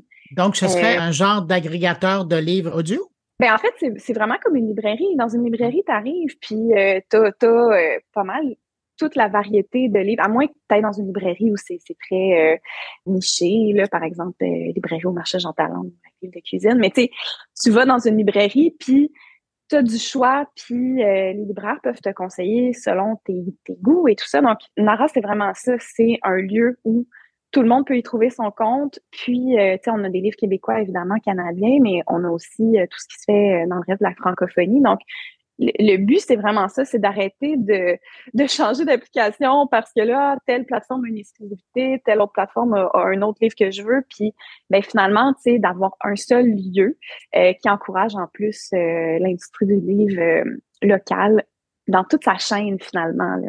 Ça, c'est le but ultime? Oui, ben c'est ça, on n'est pas très loin parce que bon, on a plusieurs milliers euh, de, de titres là, sur notre plateforme, puis euh, on, attend encore des gros catalogues du côté français euh, qui vont arriver sous peu. Mais c'est certain que quand tu as d'autres plateformes à côté qui font, qui continuent à faire des exclusivités et tout ça, ben nous, ce sont des œuvres que nous ne pouvons pas vendre sur Nara. donc, c'est un peu ça l'enjeu, un des enjeux. Mais vous êtes à un an maintenant euh, d'existence, de travail, d'investissement de temps, d'apprentissage. Ben justement, qu'est-ce que vous avez appris dans cette dernière essai? Que le web est un univers euh, très, très euh, incertain, c'est-à-dire qu'on peut, on peut jamais penser qu'on a le contrôle sur le web ou les outils qu'on utilise et tout ça. Donc, je pense que la patience, pour moi, c'est quelque chose que je connaissais pas. Hein, je viens du milieu du livre, donc j'ai dû m'adapter à tout ça. Euh, mais tu sais, ça, c'est vraiment, je pense que n'importe qui qui se lance euh, dans, euh, dans le web, ça, ça vient avec son lot d'incertitudes et d'imprévus. Mais ensuite, je pense qu'il faut pas sous-estimer le pouvoir de, passeur que les gens qui viennent visiter notre plateforme ont. Il y a des gens qui, tu sais, c'est certain que bon, là, on commence, on, espère que notre, bassin de l'usager va augmenter évidemment à mesure qu'on ajoute des livres audio et tout ça, mais il y a des gens qui sont là depuis le début, qui parlent de nous autour d'eux, puis euh, le fait qu'ils ont un contact direct avec nous, euh, tu sais, on, on échange, Joanie et moi, avec euh, avec nos clients à tous les jours, puis on prend les commentaires et tout ça, puis c'est vraiment ces relations-là qui font que je pense que, que cette initiative-là va avoir du succès. Puis je pense que c'est vraiment ça, c'est le contact humain euh, qu'il y a derrière tout ça. Vous avez vos propres ambassadeurs. Sandra, qu'est-ce qu'on peut vous souhaiter pour la deuxième année? Ce qu'on peut nous souhaiter, en fait, je crois, c'est peut-être d'avoir l'écoute attentive de nos gouvernements pour euh, qu'ils puissent comprendre, en fait, l'intérêt d'investir dans le livre audio, c'est un format qui permet de rejoindre plusieurs industries créatives, euh, que ce soit euh, les, bon, les, comédiens, les narrateurs, euh, les, spécialistes du son, toutes les, institutions du milieu du livre. Donc, ça rassemble vraiment beaucoup d'industries. Puis, euh, ça permet aussi de soutenir la jeunesse dans l'apprentissage de la lecture. Il y a tellement de raisons pour lesquelles investir dans les livres audio, c'est important. J'espère que tous nos, euh, nos, efforts à ce niveau-là vont, euh, vont porter fruit euh, l'année prochaine. puis c'est ça, pas juste pour nous, mais pour cette belle industrie-là au complet. Sandra Felto, cofondatrice et directrice générale de chez Nara. D'abord, bon anniversaire. Et puis, ben, merci, merci d'avoir pris de votre temps pour répondre à mes questions. Au revoir. Merci.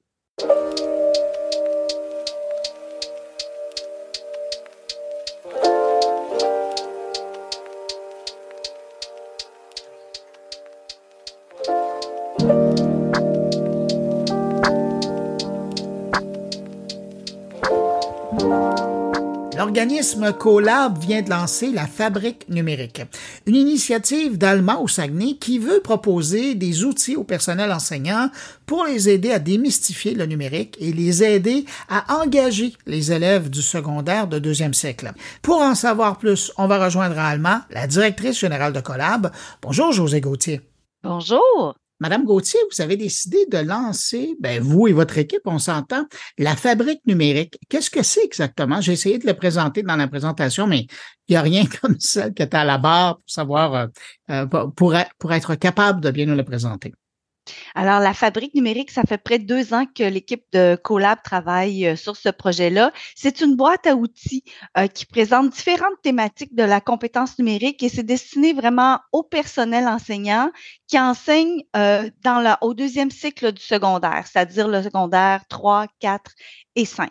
Et l'idée derrière ça, qu'est-ce que c'était? Parce que ça existe déjà des outils pour le corps enseignant. Qu'est-ce que vous amenez dans l'équation?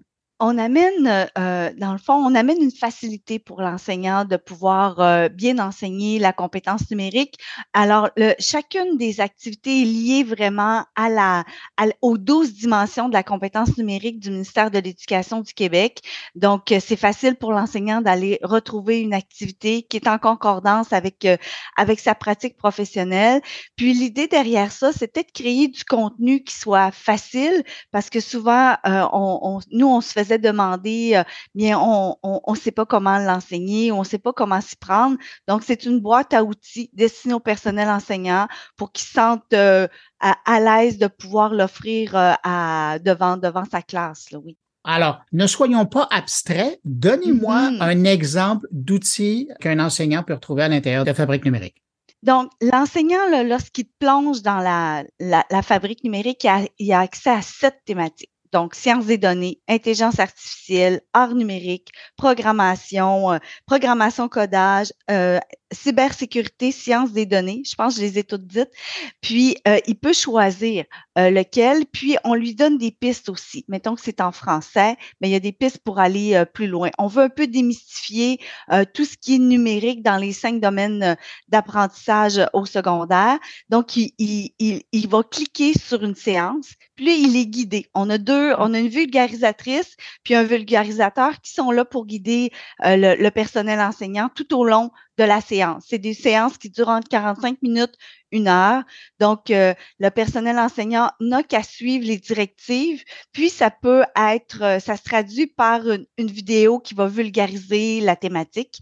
Euh, après ça, il va avoir une activité ludique qui va se faire en classe. Alors, l'enseignant, il va, il a déjà entre les mains les consignes à donner à, à, à, ses, à ses étudiantes, à ses étudiants.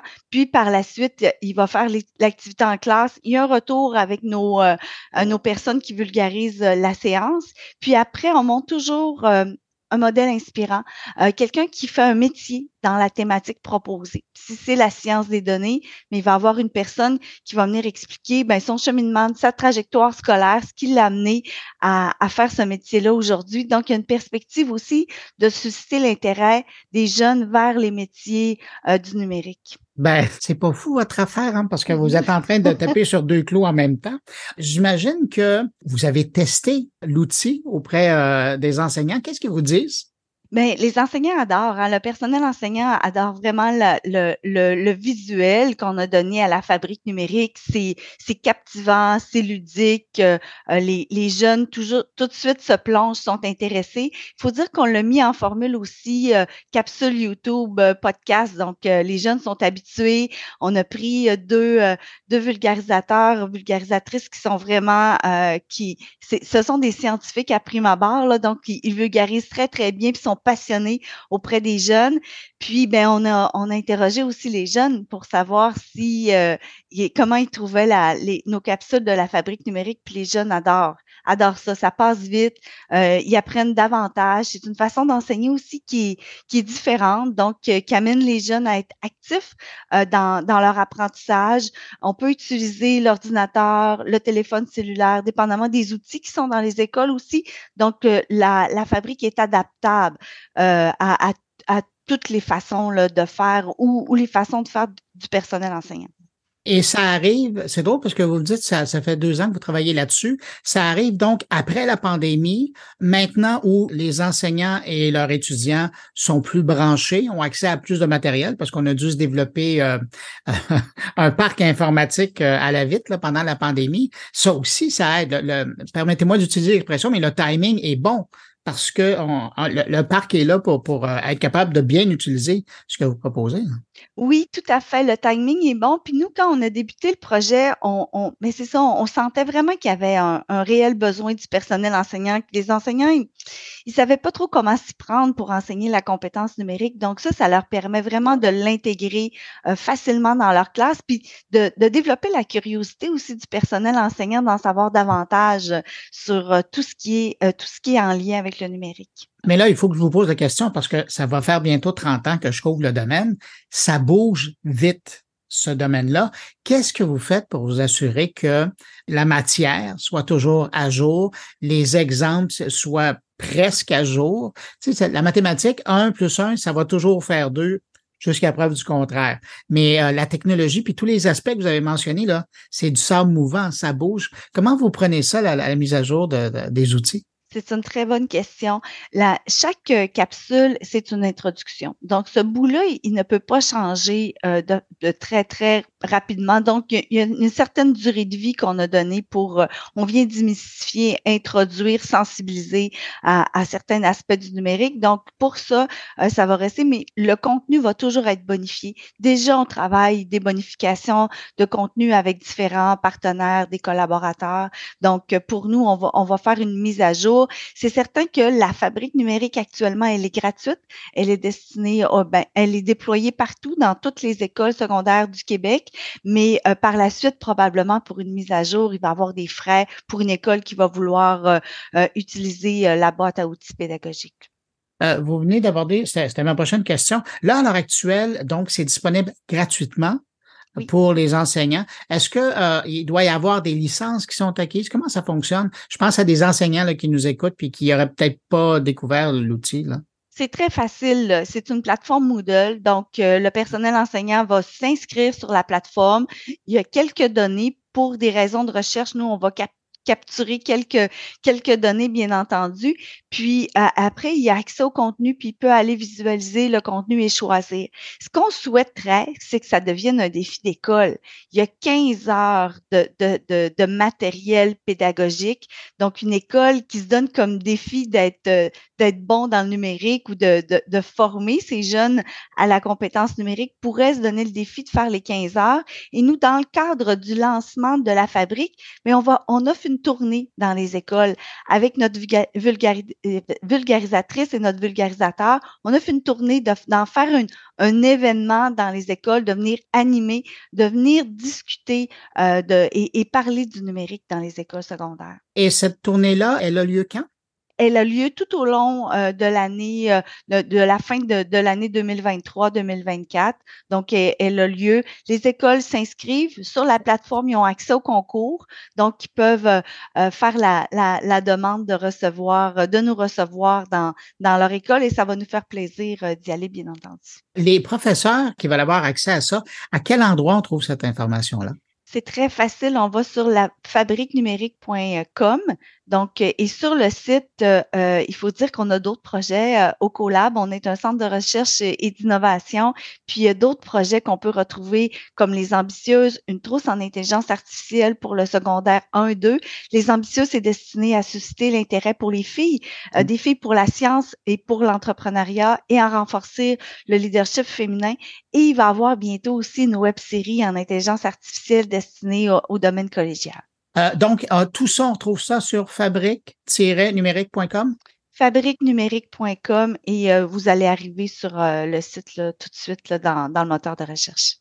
Ben, José Gauthier, merci beaucoup à vous et votre équipe pour ces, outils-là. C'est vous, vous, êtes en train de changer une génération. Vous êtes directrice générale de CoLab et puis ben, merci d'avoir pris de votre temps pour répondre à mes questions. Merci infiniment.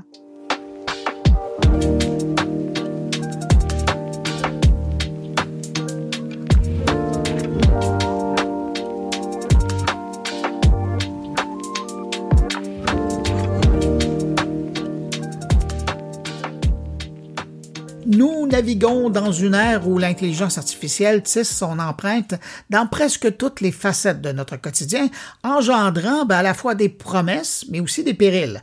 Avec mes prochains invités, je vous amène dans les méandres de l'intelligence artificielle en compagnie de deux éminents penseurs qui ont scruté les ramifications socio-économiques de cette technologie dans leur nouvel ouvrage intitulé Le capital algorithmique et publié chez Éco-Société. On va retrouver à l'instant Jonathan Martineau, qui est professeur adjoint au Liberal Art College de l'Université Concordia à Montréal, et Jonathan Durand-Folco, qui est professeur agrégé à l'École d'innovation sociale de l'Université Saint-Paul d'Ottawa. Bonjour, messieurs. Bonjour. Bonjour. Qu'est-ce qui vous a poussé à écrire sur les risques de l'intelligence artificielle aujourd'hui? Je dirais peut-être pour commencer, euh, je me suis intéressé aux enjeux du numérique, de l'intelligence artificielle à travers des travaux de recherche sur la démocratie, sur la question aussi des villes. Donc, on parle des smart cities, des villes intelligentes. Puis, on s'est rendu compte, en fait, moi et mon collègue, à travers des choses qu'on lisait, que la question de l'intelligence artificielle, c'est pas un enjeu qui est sectoriel, ça touche toutes les sphères de nos vies. Euh, la sphère économique, la sphère des relations humaines, des médias sociaux, du travail. Donc, on a fait des lectures croisées. On s'est rendu compte qu'il existe beaucoup de choses, une littérature énorme sur ça qui traite de plein d'enjeux différents.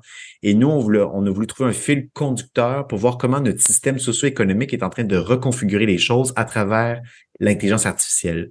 Donc, euh, on s'est intéressé à ça en même temps. On s'est dit, il faut qu'on travaille sur ça ensemble. Ça a commencé comme un petit projet, puis finalement, c'est devenu un gros livre par la suite. Jonathan Martineau, est-ce que vous êtes d'accord avec cette description des motivations? Oui, absolument. C'est venu d'intérêts qui étaient, qui étaient nos intérêts de recherche qui étaient respectifs. Moi, je travaillais beaucoup sur les technologies du temps, en fait. J'avais déjà écrit sur l'histoire des horloges, par exemple. Ce genre de, de, de questionnement-là. Donc, évidemment, dans le moment technologique contemporain qui, nous a happé un peu tous et toutes, euh, y compris moi et mon, et mon, collègue, où on a commencé à travailler là-dessus. Au départ, pour se faire une tête sur l'impact des technologies algorithmiques et l'intelligence artificielle, mais très rapidement, justement, on s'est rendu compte que il y avait peut-être une transformation plus profonde, une transformation sociale et économique plus profonde qui sous-tendait un peu le développement des technologies. On a voulu euh, enquêter euh, euh, plus à fond sur ces, ces, ces, processus sociaux, économiques, politiques-là qui participent au déploiement des technologies à l'heure actuelle. On va euh, régler une chose euh, tout de suite. Évidemment, bon, le titre, c'est le capital euh, algorithmique. Vous revenez souvent dans l'ouvrage.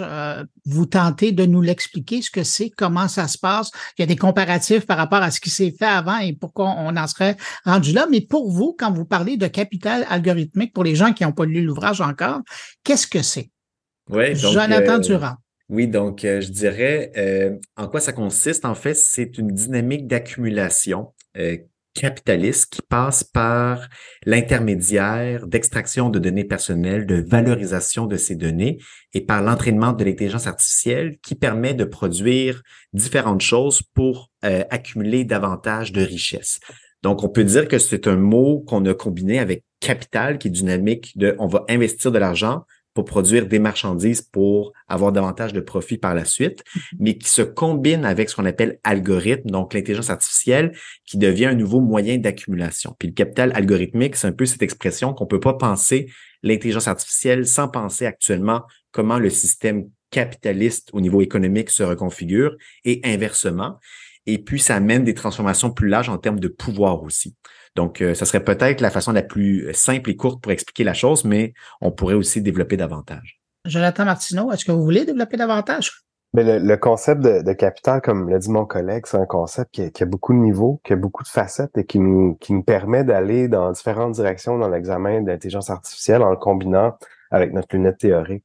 Donc, comme le dit mon collègue, c'est oui, c'est un nouveau mode d'accumulation du capital. C'est aussi euh, un nouveau mode de rapport social. Donc, on, pense que le déploiement des algorithmes, des technologies algorithmiques dans la société reconfigure les relations sociales, ne serait-ce que par les réseaux sociaux, mais il y a beaucoup d'autres formes que nos rapports avec les autres prennent, qui sont médiatisés maintenant par ces technologies-là.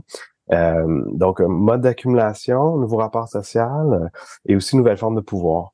Euh, donc, on pense que le déploiement des algorithmes crée des nouvelles formes de pouvoir dans la société et au-delà de ça aussi reconfigure ou exacerbe certains rapports sociaux de pouvoir qui étaient déjà là au préalable, par exemple les rapports de pouvoir de genre, les rapports de pouvoir racialisés, qui sont à divers niveaux et par divers types de technologies euh, reconfigurées, euh, souvent malheureusement exacerbées aussi par le, déploiement de ces technologies-là.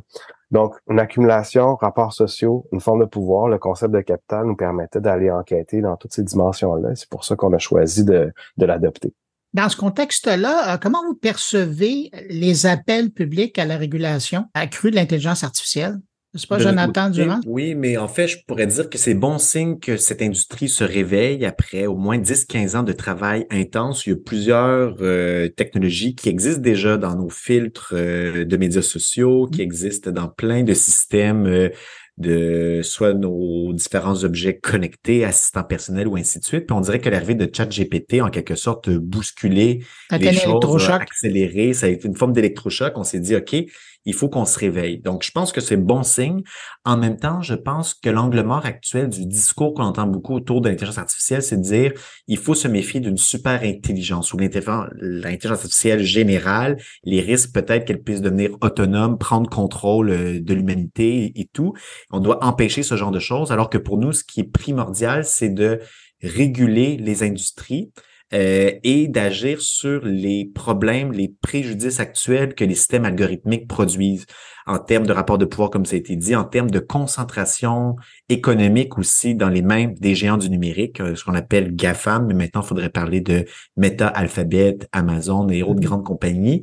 Donc, il faut qu'on aille beaucoup plus loin. On dit souvent qu'il faut réduire les biais algorithmiques, il faut plus de transparence c'est bien, c'est absolument indispensable, mais souvent on se limite à ça alors qu'on ne parle pas de l'éléphant dans la pièce, qui est le système capitaliste et des grandes entreprises qui produisent ce genre de choses à l'heure actuelle. Je veux rester avec votre collègue Jonathan Martineau euh, sur la question de la, régulation parce que je me pose la question si c'est pas une tactique, puis je veux vous entendre là-dessus, une tactique pour euh, s'assurer quelque part qu'il euh, y a une plus grande acceptabilité sociale de l'apparition de l'intelligence artificielle un peu partout.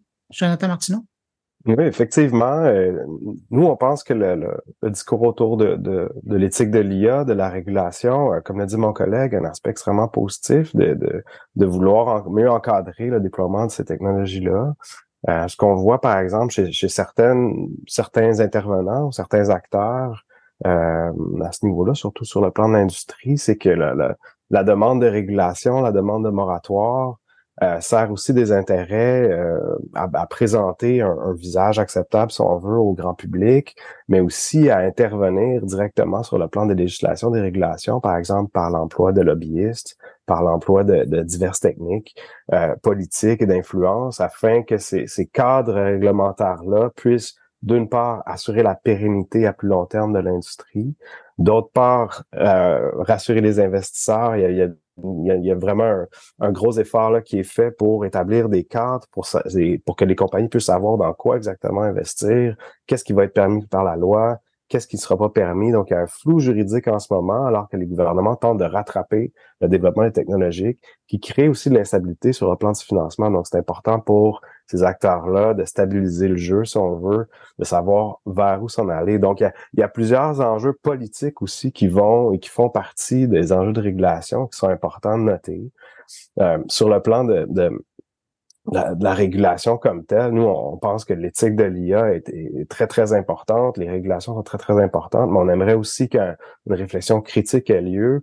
On peut se demander aussi au préalable quel genre d'algorithme on a besoin, quel genre d'algorithme serait bénéfique pour le bien commun, par exemple, pour l'égalité entre les hommes et les femmes, pour la justice sociale, et qu'on puisse déployer ces algorithmes-là de façon plus décidée démocratiquement, si on veut, plus réflexive, qu'un simple processus euh, économique un peu effréné d'accélération de compétition qui, qui est présentement le, le, fer de lance des technologies et qui, qui vient avec ben, des avantages de rapidité, des avantages de performance, mais aussi quelques inconvénients sur le plan de, de, de l'impact sur le, le, bien commun de la société.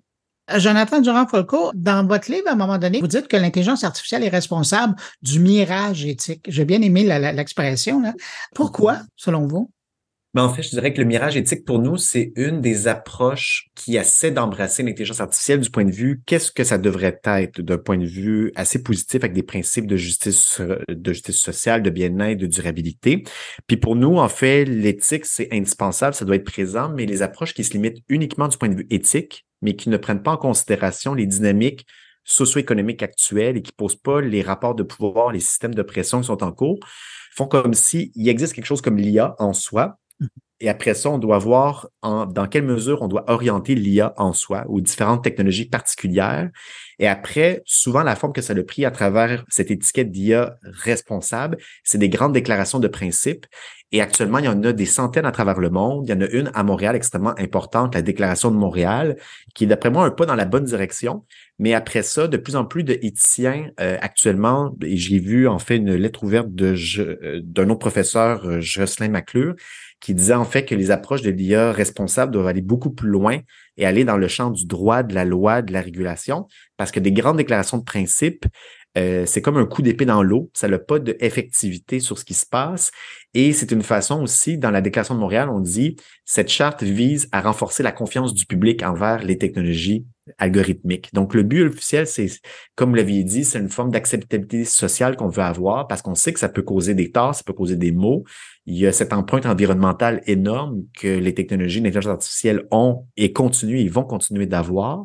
Mais si on veut juste dire, il faut que ça soit durable, il faut que ça soit vert, sans avoir d'orientation plus claire, sans avoir une limitation sur la consommation d'énergie à l'échelle globale, alors là, c'est un vœu pieux à notre avis à Montréal, ben, au Canada en général, on n'est pas au début de la formation parce que ça fait quand même longtemps que ça, s'enseigne. La preuve, c'est que justement, on commence à avoir émergé des vedettes euh, du, système d'éducation euh, canadien au niveau de la recherche aussi. Mais euh, là, on sent qu'il y a une nouvelle vague. Puis moi, j'aimerais bien vous entendre parce que vous êtes penché là-dessus. C'est quoi le rôle aujourd'hui des universités au niveau de la, puis même à la limite des cégeps, au niveau de la formation de cette nouvelle génération de gens qui vont chercher, qui vont développer l'intelligence artificielle? Est-ce qu'ils ont une, responsabilité en particulier? Euh, Jonathan Martineau, peut-être?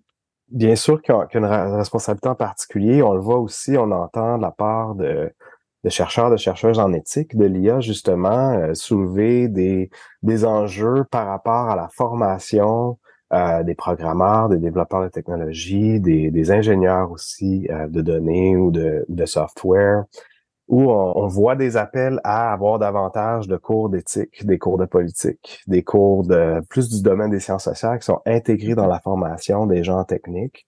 Nous, on pense que c'est une super bonne idée, en fait, de, pour sensibiliser les, les, les, développeurs, les ingénieurs, les ingénieuses, euh, les ingénieurs, pardon, euh, vers des, euh, des questionnements euh, éthiques, politiques, économiques aussi, qui peut-être ne feraient pas partie d'une formation qui serait purement technique.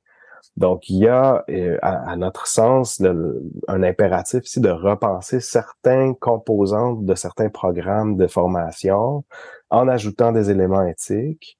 Euh, et sur le plan de, sur le plan de, à l'inverse, sur le plan des sciences sociales, on pense que il faut aussi euh, favoriser même notre discipline comme la sociologie, la, science politique, la philosophie, l'économie, euh, un engagement avec des, des, problèmes concrets, réels, euh, surtout sur le plan de la technique, de la technologie en ce moment. Euh, donc, je pense que le, le développement actuel impose de repenser peut-être certaines composantes des, problèmes, des, des programmes d'une perspective plus interdisciplinaire ou multidisciplinaire. Je pense que ça s'impose et je pense que ça pourrait être très, très bénéfique sur plan de la, formation. Jonathan Durand-Folco. Oui, je dirais de façon complémentaire, les universités ont un rôle clé à jouer et elles ont déjà un rôle. Je dirais peut-être une chose qui est à la fois intéressant et inquiétant, c'est que euh, au niveau peut-être de l'écosystème euh, qui est basé à Montréal ou au Québec de manière plus large, il y a une collaboration étroite entre euh, différents acteurs publics, les universités, l'industrie, la recherche, euh, l'Institut Mila, par exemple, il y a Scale AI, il y a des partenariats avec l'Université de Montréal, avec HEC Montréal, avec beaucoup d'universités. Mm-hmm. Il y a beaucoup de fonds de recherche autour de ça, ce qui fait qu'il y a une série, en fait, il y a des centaines d'universitaires actuellement qui ont des fonds de recherche qui sont déployés pour travailler sur ces enjeux. D'après moi, c'est extrêmement bénéfique parce qu'on dit, OK, c'est important non seulement de programmer des robots, mais aussi d'avoir une réflexion éthique sur leur impact. Mais en même temps, il y a beaucoup de liens. C'est un écosystème qui est assez serré. Et l'inquiétude que j'ai de mon côté, c'est de dire, si cet arrimage est trop étroit et que les gens qui font la recherche et qui veulent évaluer euh, comment on pourrait déployer des systèmes IA plus éthiques, collabore d'aussi près avec l'industrie. Il faut avoir un pas de recul aussi, différentes agences autonomes. Ici, c'est les mêmes personnes qui travaillent, par exemple, avec Yoshua Benjo, euh, qu'on peut apprécier en fait, qui est un intellectuel et un, un des pères de l'intelligence artificielle moderne avec euh, l'apprentissage profond. Mais si on collabore de trop près et que juste cette concertation, sans qu'il y ait de pas de recul critique, il y a un risque qu'on manque un peu, en fait, ce débat contradictoire avec une pluralité de discours et qu'on s'enligne toutes vers une seule approche. Donc, euh, je serais pour une forme de pluralisme du débat, qu'il y ait des gens qui collaborent, qui soient concertés université, industrie, gouvernement, mais si c'est la même triade qui travaille, qui se finance entre elles, ça crée en fait une certaine élite euh, qui a intérêt à ce que les choses ne changent pas tout à fait non plus à la fois. Ouais, c'est ça. je trouve ça intéressant que vous mentionniez Joshua Benjo parce qu'à quelque part, malgré tout ce que vous dites, on est chanceux d'avoir ce bonhomme-là ici au Québec et même dans le monde parce que même s'il est à l'avant-plan, il est encore, il est encore critique. Alors, imaginez quelqu'un qui aurait, comme, comme d'autres personnalités du monde de l'IA, qui foncerait euh, tout droit et euh, ne se poserait pas de questions. Messieurs, dernière question. Qu'est-ce que vous espérez que votre livre va réussir à faire comprendre aux gens? Euh, Jonathan Martineau.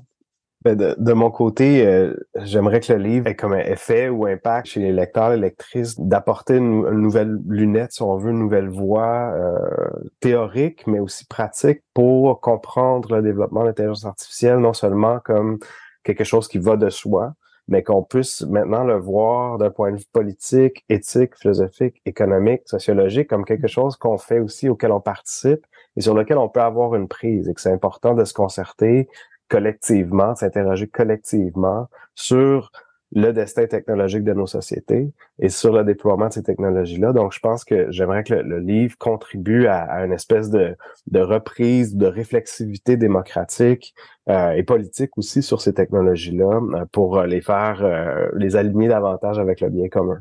Jonathan Durand-Folco? Une des choses qu'on apporte dans le livre, c'est une théorie critique générale à la fois de notre système socio-économique, le capitalisme, une approche critique du développement des différentes technologies algorithmiques, mais aussi vers la fin du livre, on a une, une approche en fait en termes de propositions, de pistes d'action, de voies de résistance, d'alternatives aussi.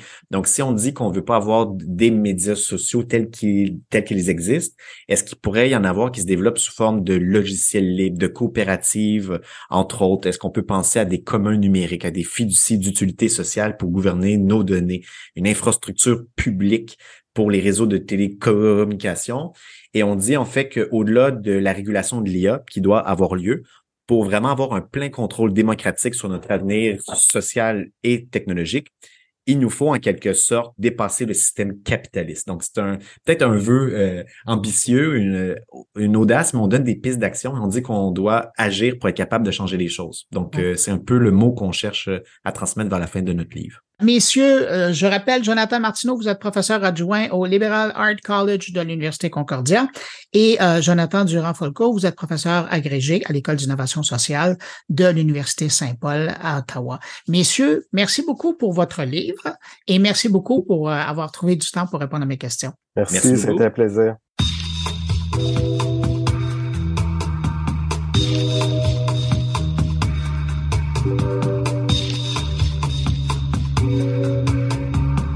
Ici Patrick Pierrat, éditeur de l'infolettre InfoBref. Connaissez-vous InfoBref? C'est un moyen simple et gratuit de connaître chaque matin l'essentiel des nouvelles importantes. InfoBref résume les principaux événements dans l'actualité et vous envoie une infolettre qui se lit en 5 minutes. Pour essayer InfoBref, allez à infobref.com. De retour à mon carnet. Autour maintenant de mes collaborateurs. D'abord Thierry Weber qui nous amène dans le canton du Valais en Suisse où une radio locale va miser sur le podcast pour son développement. Bonjour Bruno, bonjour les auditeurs de mon carnet. Encore une fois, c'est le canton du Valais qui innove et qui ose cette fois-ci, euh, ben, cette fois-ci dans le monde des médias. Oui, c'est là que ça se passe. Le Valais, vous savez, c'est cette région euh, que j'aime amoureusement traiter de Far West avec le Jura. C'est deux, ces deux parties du pays qui sont un petit peu euh, des, outsiders, mais qui montrent très souvent l'exemple, surtout en, matière d'innovation je suis à l'aise de les traiter de Far West puisque ce sont deux régions qui me concernent pour y avoir eh bien vécu et aussi pour y avoir de la famille. Voilà, fin de la parenthèse personnelle. C'est à l'occasion des 40 ans de Rhône FM que se lance euh, eh bien un nouveau chapitre passionnant hein, pour cette radio qui a bien sûr euh, eu plein de noms euh, auparavant. Cette radio valaisanne qui a longtemps charmé les auditeurs a décidé de s'aventurer ni plus ni moins dans le monde de la télévision en inaugurant Rhône TV dès le 2 octobre passé. Mais c'est pas tout. Une application dédiée au podcast est également en préparation. Et ce point-là me titille. Je ne pouvais pas résister à l'envie de partager toute cette information avec vous. Alors je vous lis déjà le contexte. La synergie entre Rhône FM et le Nouvelliste s'est amplifiée. Alors le Nouvelliste, c'est un titre phare, c'est un journal qui, fait partie de, des habitudes de, ce canton, des, des Valaisans, euh, même en dehors du pays, qui garde contact avec euh, cette région particulière de la Suisse. Et puis, ben, cette synergie, en particulier depuis que ESH Media, éditeur du Nouvelliste, est devenu le principal actionnaire l'an dernier, cette union prometteuse a été mise en lumière par Sébastien Ray et David Jenolet lors d'une conférence à Sion, la capitale de ce beau canton. Quant à Rhône TV, son ambition est claire, proposer du contenu inédit sans dépendre d'un soutien étatique. Ça, c'est une particularité qu'on peut euh, noter sur pas mal de médias euh, plus petits, moyens et plus petits ici en Suisse, qui commence à, bah, apporter ses fruits euh, chez pas mal d'intervenants. On y reviendra. Dès ses débuts, elle diffusera la matinale radio filmée de Rhône FM, hein, ce qu'on appelle ici la, convergence entre la télé et la radio, ainsi qu'une émission hebdomadaire spéciale. Entre ces rendez-vous, la musique comblera bien évidemment les auditeurs et les téléspectateurs. Côté budget, Ron TV mise entièrement sur la publicité avec un mode opératoire simplifié utilisant smartphone et tablette. Tout est conçu pour ne pas impacter la stabilité financière de Ron FM. Ça me fait penser à un autre projet qui avait été remarqué carrément par Tim Cook.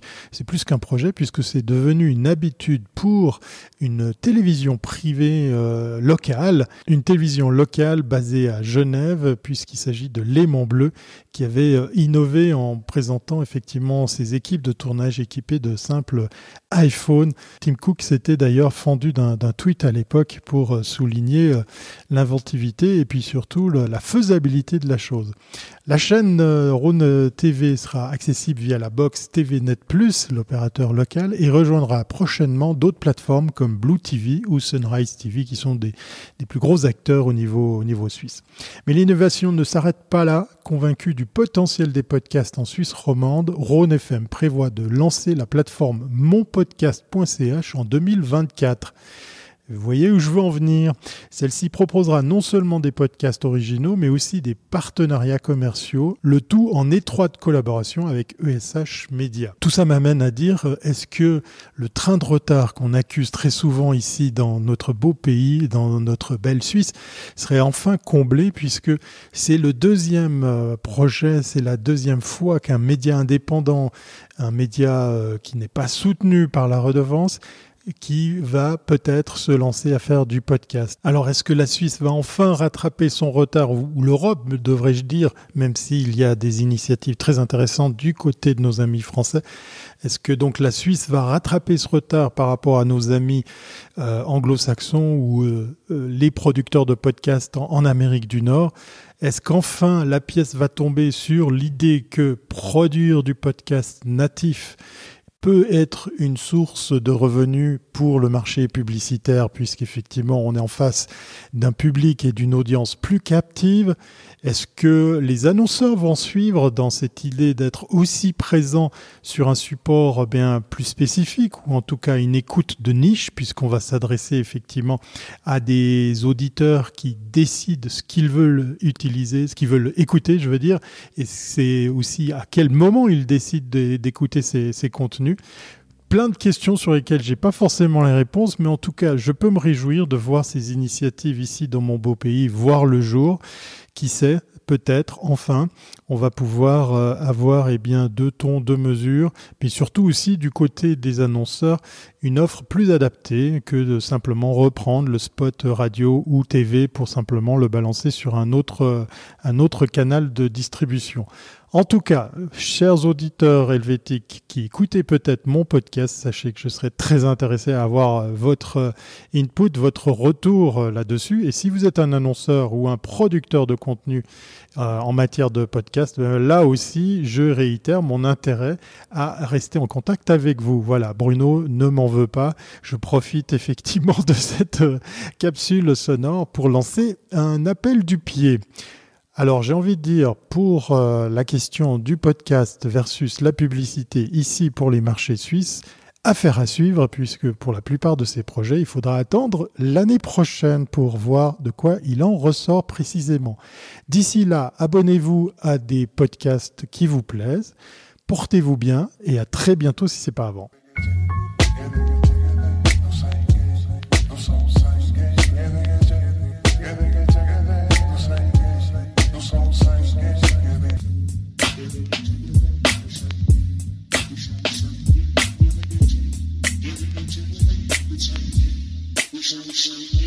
On va changer de guerre euh, pour un instant, ça va nous changer les idées. Stéphane Ricoul nous rappelle cette semaine que quand la guerre économique prend le dessus sur la politique, euh, pour euh, sans doute faciliter la guerre technologique, ben, ça crée une situation très déstabilisante pour l'ensemble des protagonistes.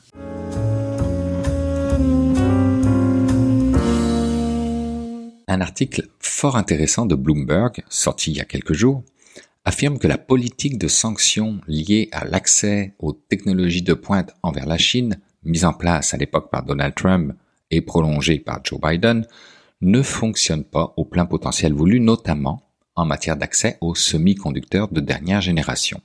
La preuve avancée, Huawei et son nouveau téléphone cellulaire.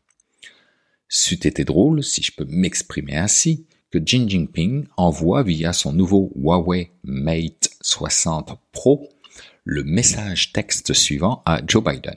Hey mec, je vais vendre le nouveau Huawei partout dans le monde, équipé de notre nouvelle puce de 7 nanomètres, mais toi, tu ne vendras aucun iPhone 15 et sa puce de 3 nanomètres à mes fonctionnaires ou mes entreprises. By the bonne chance pour accéder à mes métaux rares, je compte bien en garder le maximum pour moi.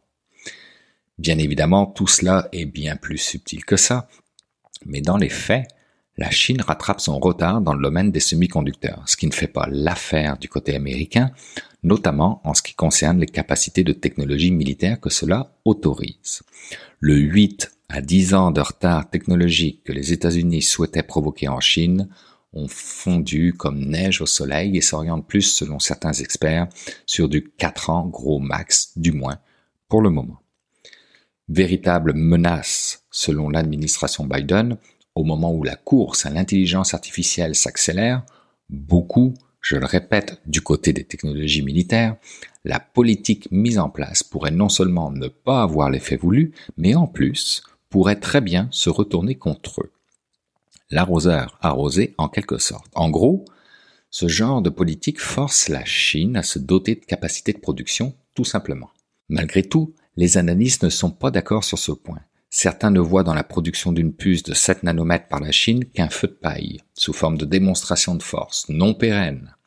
D'autres ne souhaitent pas sous-estimer la Chine dans sa capacité à en produire des dizaines de millions. Bref, on ne sait pas trop sur quel pied danser, car il faut savoir que dans l'urgence de mettre en place des sanctions, les États-Unis ont complètement oublié de s'attacher avec certains partenaires, et notamment la néerlandaise ASML, qui aujourd'hui est l'entreprise avec un grand E qui produit des équipements de lithographie ultraviolette extrême nécessaires aux puces les plus avancées et qui n'a pas le droit à présent de les vendre à des clients chinois, mais dont les entreprises chinoises ont pu acheter entre-temps et continueront de pouvoir le faire jusqu'à la fin de cette année, des machines de génération précédente, à ultraviolet profond et non extrême, laissant croire que potentiellement une évolution est possible vers des technologies équivalentes à celles des plus récentes. Le nerf de la guerre, car oui, c'en est une de guerre, viendra à présent du côté de la capacité et de la volonté d'investissement dans ce secteur hautement névralgique. Le gouvernement Xi Jinping a prévu de dépenser plus de 150 milliards de dollars dans son industrie nationale des semi-conducteurs entre 2014 et 2030, dans le but de fabriquer 70% des puces nécessaires aux smartphones, automobiles, ordinateurs et autres produits. Mais cet engagement semble de plus en plus difficile à maintenir à mesure que l'économie chinoise s'effondre. On peut légitimement penser que la crise actuelle que la Chine connaît au niveau de l'immobilier mettra à rude épreuve tous les niveaux de gouvernement au cours des prochaines années, limitant ainsi leurs ressources et probablement créant un retard dans le développement des capacités technologiques militaires. Mais d'ici là, les importations chinoises d'équipements de fabrication de puces ont grimpé en flèche, notamment en provenance du Japon et des Pays-Bas, atteignant un record de 4 milliards de dollars en juillet. Et comment est-ce possible, me direz-vous, si les États-Unis y sont allés pour un blocus? Eh bien, tout simplement parce que les fabricants de puces les plus sophistiqués ont rapidement développé des puces modifiées, suffisamment puissantes pour produire des modèles d'IA et destinés au marché chinois qui ne sont pas soumises aux règles imposées par l'administration Biden. Un affront quant aux politiques américaines? Peut-être. Mais assurément une grogne des principaux fabricants américains d'équipements pour puces, Applied Materials, KLA et Lam Research, qui se sont plaints de ne pas pouvoir vendre leurs machines avancées en Chine alors que leurs rivaux étrangers le pouvaient. Tout ça dans un contexte où les géants numériques chinois cherchent à se positionner comme concurrents de OpenAI. Une situation économiquement et politiquement explosive quant à moi puisque les républicains au Congrès ont critiqué le Bureau de l'industrie et de la sécurité du département du commerce pour son, et je cite, incapacité à rédiger et à appliquer efficacement des contrôles à l'exportation, appelant donc à renforcer le tout et supprimer toute possibilité pour les entreprises de vendre des technologies à la Chine, même les plus anciennes. Reste que produire des puces de pointe n'est pas la panacée des États-Unis et que cela nécessiterait un alignement mondial des politiques et donc des restrictions économiques qui sacrifieraient des revenus d'exportation vers la Chine pour bon nombre d'entreprises. Ce n'est certainement pas gagné d'avance, puisqu'en cas de refus du reste du monde, les États-Unis seraient obligés, si elles maintenaient leur volonté de couper la Chine de toute possibilité d'avancée technologique, d'invoquer ce que l'on appelle la règle des produits étrangers directs, qui permet au département du commerce de réglementer les produits étrangers même s'ils utilisent une toute petite quantité de technologie américaine. Vous vous doutez bien que le risque d'une telle démarche est que ce soit considéré comme une intimidation extraterritoriale et que cela nuise aux relations diplomatiques. Si jamais les États-Unis décidaient dans l'avenir que ce risque en valait la chandelle, alors cela nous enverrait un message clair sur les capacités d'utilisation de l'intelligence artificielle dans les technologies militaires et sur leur développement à venir. Et je ne suis pas certain que nous avons le goût de savoir ou d'entendre parler de missiles longue distance guidés ou encore de drones surarmés dirigés par l'intelligence artificielle.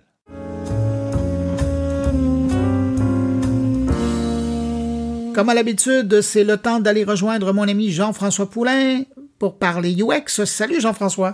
Bonjour Bruno. Alors cette semaine, euh, Jean-François, tu nous ramènes chez Tech 3 Lab de HEC Montréal. Ben oui, on reparle avec euh, David Briung du Tech 3 Lab, à qui on a parlé il y a deux semaines sur les avancées technologiques du Tech 3 Lab ou du programme de start-up en fait. Et effectivement, ils avaient, il y a, plusieurs années, il y a 4-5 ans, ils avaient commencé un événement qui s'appelait UXC, C pour conférence, qui avait lieu euh, au HEC. C'était des événements d'une demi-journée, une journée. Et euh, ben, j'y étais déjà à cette époque-là. Puis la pandémie a évidemment un peu tout mis en pause. Et ben ça recommence là. Et ça, ça recommence en plus dans le nouveau euh, nouveau bâtiment du HEC au centre-ville, qui est tout beau, tout neuf. Donc euh, ça va se passer là le 10 novembre. Puis c'est un podcast un petit peu plus court que d'habitude cette semaine que je fais. je parle donc avec David de cet événement-là. Puis voilà. Ben, c'est pas si grave si c'est plus court. L'important, c'est que ça soit intéressant et je sais que c'est le cas. Alors, merci Jean-François. On va écouter ça immédiatement et on se retrouve, nous, la semaine prochaine. Salut. À la semaine prochaine, Bruno. Bye. Bonjour, David. Parle-moi de l'événement qui s'en vient du Tech 3 Lab. Pourquoi? Et ça fait que c'est un événement qui revient après quatre ans, là.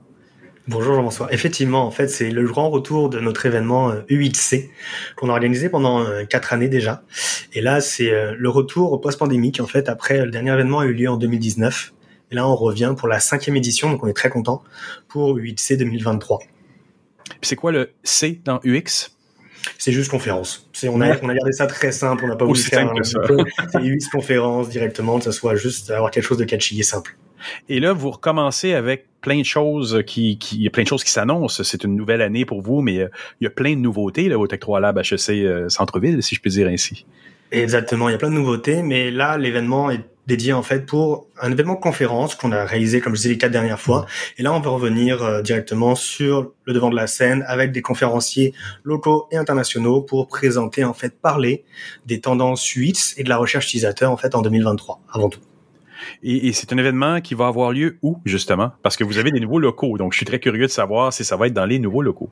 Effectivement, en fait, l'événement, on a la chance, ils vont avoir lieu dans le nouvel édifice de HC Montréal, ah, l'édifice Hélène Desmarais, qui se situe en plein centre-ville, au métro euh, Square Victoria. C'est un édifice magnifique et on est au cœur de l'action avec ce nouvel édifice et les nouveaux locaux qui sont dans ce bâtiment.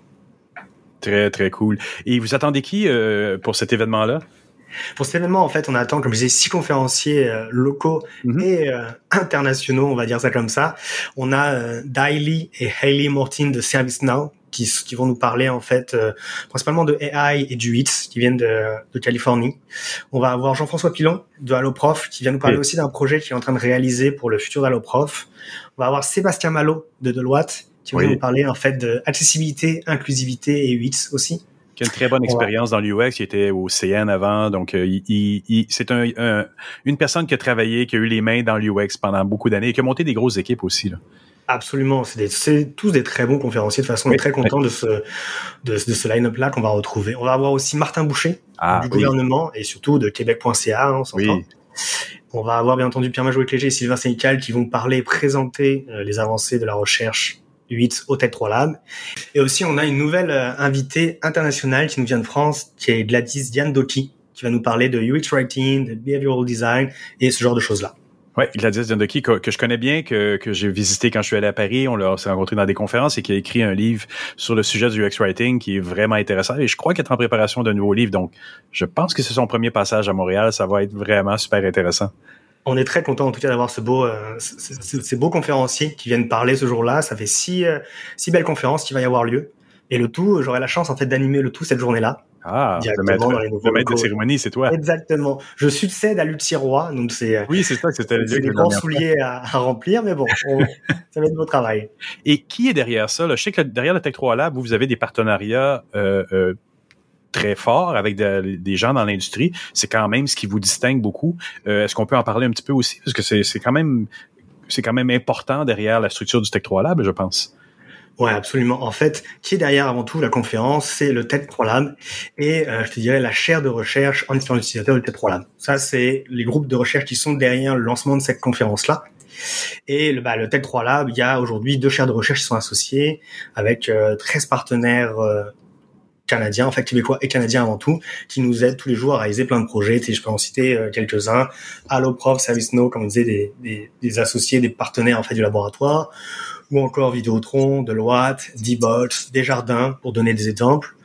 Et on va avoir aussi dans un autre groupe de recherche à côté qui parle d'un autre sujet, on va avoir CN, CAE, BNC, euh, Radio-Canada ou encore LRDJ. Est-ce qu'ils vont être présents aussi? J'imagine qu'il va y avoir beaucoup de représentants de chacune de ces compagnies-là sur place. Des fois qu'il y a des jeunes qui cherchent des jobs, c'est peut-être le moment d'aller voir un peu. Mais l'écosystème UX de Montréal Recherche va être beaucoup là. là. Effectivement, en fait, tous nos partenaires de recherche sont invités. Dans tous les cas, ils seront invités pour être là, pour venir écouter aussi. Je pense que c'est d'intérêt pour eux, pour leurs équipes, de promouvoir la recherche utilisateur, qu'est-ce que fait le TED 3 Lab et qu'est-ce qu'est-ce qui se passe dans le monde entier en ce moment dans les avancées de la recherche? Il va y avoir un moment justement pour le, le réseautage un peu à travers tout ça? À la fin de l'événement, en fait, on a gardé une petite heure justement pour avoir un peu une activité réseautage, partage et échange qui vont se dérouler de, de 5 à 6 euh, le vendredi. En fait, est-ce qu'on a parlé de la date? Je suis même pas sûr. On n'a pas encore parlé ni de la date ni du prix, donc ça serait vraiment intéressant d'en parler. Effectivement, peut-être l'événement va se tenir en fait le vendredi 10 novembre 2023. Donc je disais dans le nouvel édifice de HC Montréal en plein centre-ville pour le la coquette somme de 99 dollars en bon vendeur. c'est ça qu'on va retrouver en fait, c'est 5 heures de conférence plus une heure de réseautage qu'on va pouvoir retrouver lors de l'événement. C'est donc un, line-up intense parce que sur 5 heures, euh, tu disais tout à l'heure avant, l'entrevue, c'est 30 minutes par conférencier. Donc, euh, ça va être des présentations euh, très très intenses en, en, en, en durée. Là. Ça va être rapide. Exactement, 30 minutes. Je pense qu'on est capable de livrer quelque chose de quand même très intéressant. 30 minutes de conférence, un petit 5 minutes d'échange et de transition aussi entre chaque conférencier. Une pause, bien entendu, au milieu. Et voilà. Ce qu'on va avoir, ça va passer vite, hein, une après-midi. Pour information aussi, c'est le lendemain de la journée mondiale de l'utilisabilité qui se déroule le jeudi 9 novembre 2023. C'est vrai, c'est vrai. Donc, euh, ça va être une bonne, une bonne occasion de se retrouver là entre collègues. Il y a, il y a un maximum de billets qui se vendent, j'imagine. Quand euh, la salle doit pas être, euh, ou je sais même pas s'il y a une grande salle d'ailleurs au nouveau locaux de, du, du HEC au centre-ville. C'est une, c'est une belle salle en fait. C'est un nouvel auditorium qui a lieu ah dans le nouvel édifice. On parle à peu près de 300 places. Okay. On va retrouver dans la salle. Enfin, il, y a, il, y a, des billets à vendre. Ouais. Le, les gens peuvent aller directement sur l'adresse 8c23.eventbrite.ca pour acheter les billets directement pour l'événement. C'est super. Ben, moi, je vais y être, en tout cas. J'espère qu'on va pouvoir y rencontrer plein de gens intéressants ce jour-là. Moi, je ne manquerai pas mon, mon, mon maître de cérémonie favori, toi, David. Merci, Jean-François. Je vais être là comme, comme, comme à chaque année. Pas de problème. Avec grand plaisir. On se retrouve alors le 10 novembre 2023. Exactement. Merci beaucoup, David. Bye. Eh bien voilà, c'est ainsi que se termine cette édition de Mon Carnet. Merci à nos invités. Merci à Jérôme Colombin, Thierry Weber, Stéphane Ricoul et Jean-François Poulain pour leur présence cette semaine. Et puis merci à vous qui avez écouté cette édition jusqu'à la toute fin. Bien heureux d'avoir passé ce bout de journée avec vous. Je vous donne rendez-vous vendredi prochain pour une nouvelle édition de Mon Carnet. Entre-temps, passez une excellente semaine, mais surtout, portez-vous bien.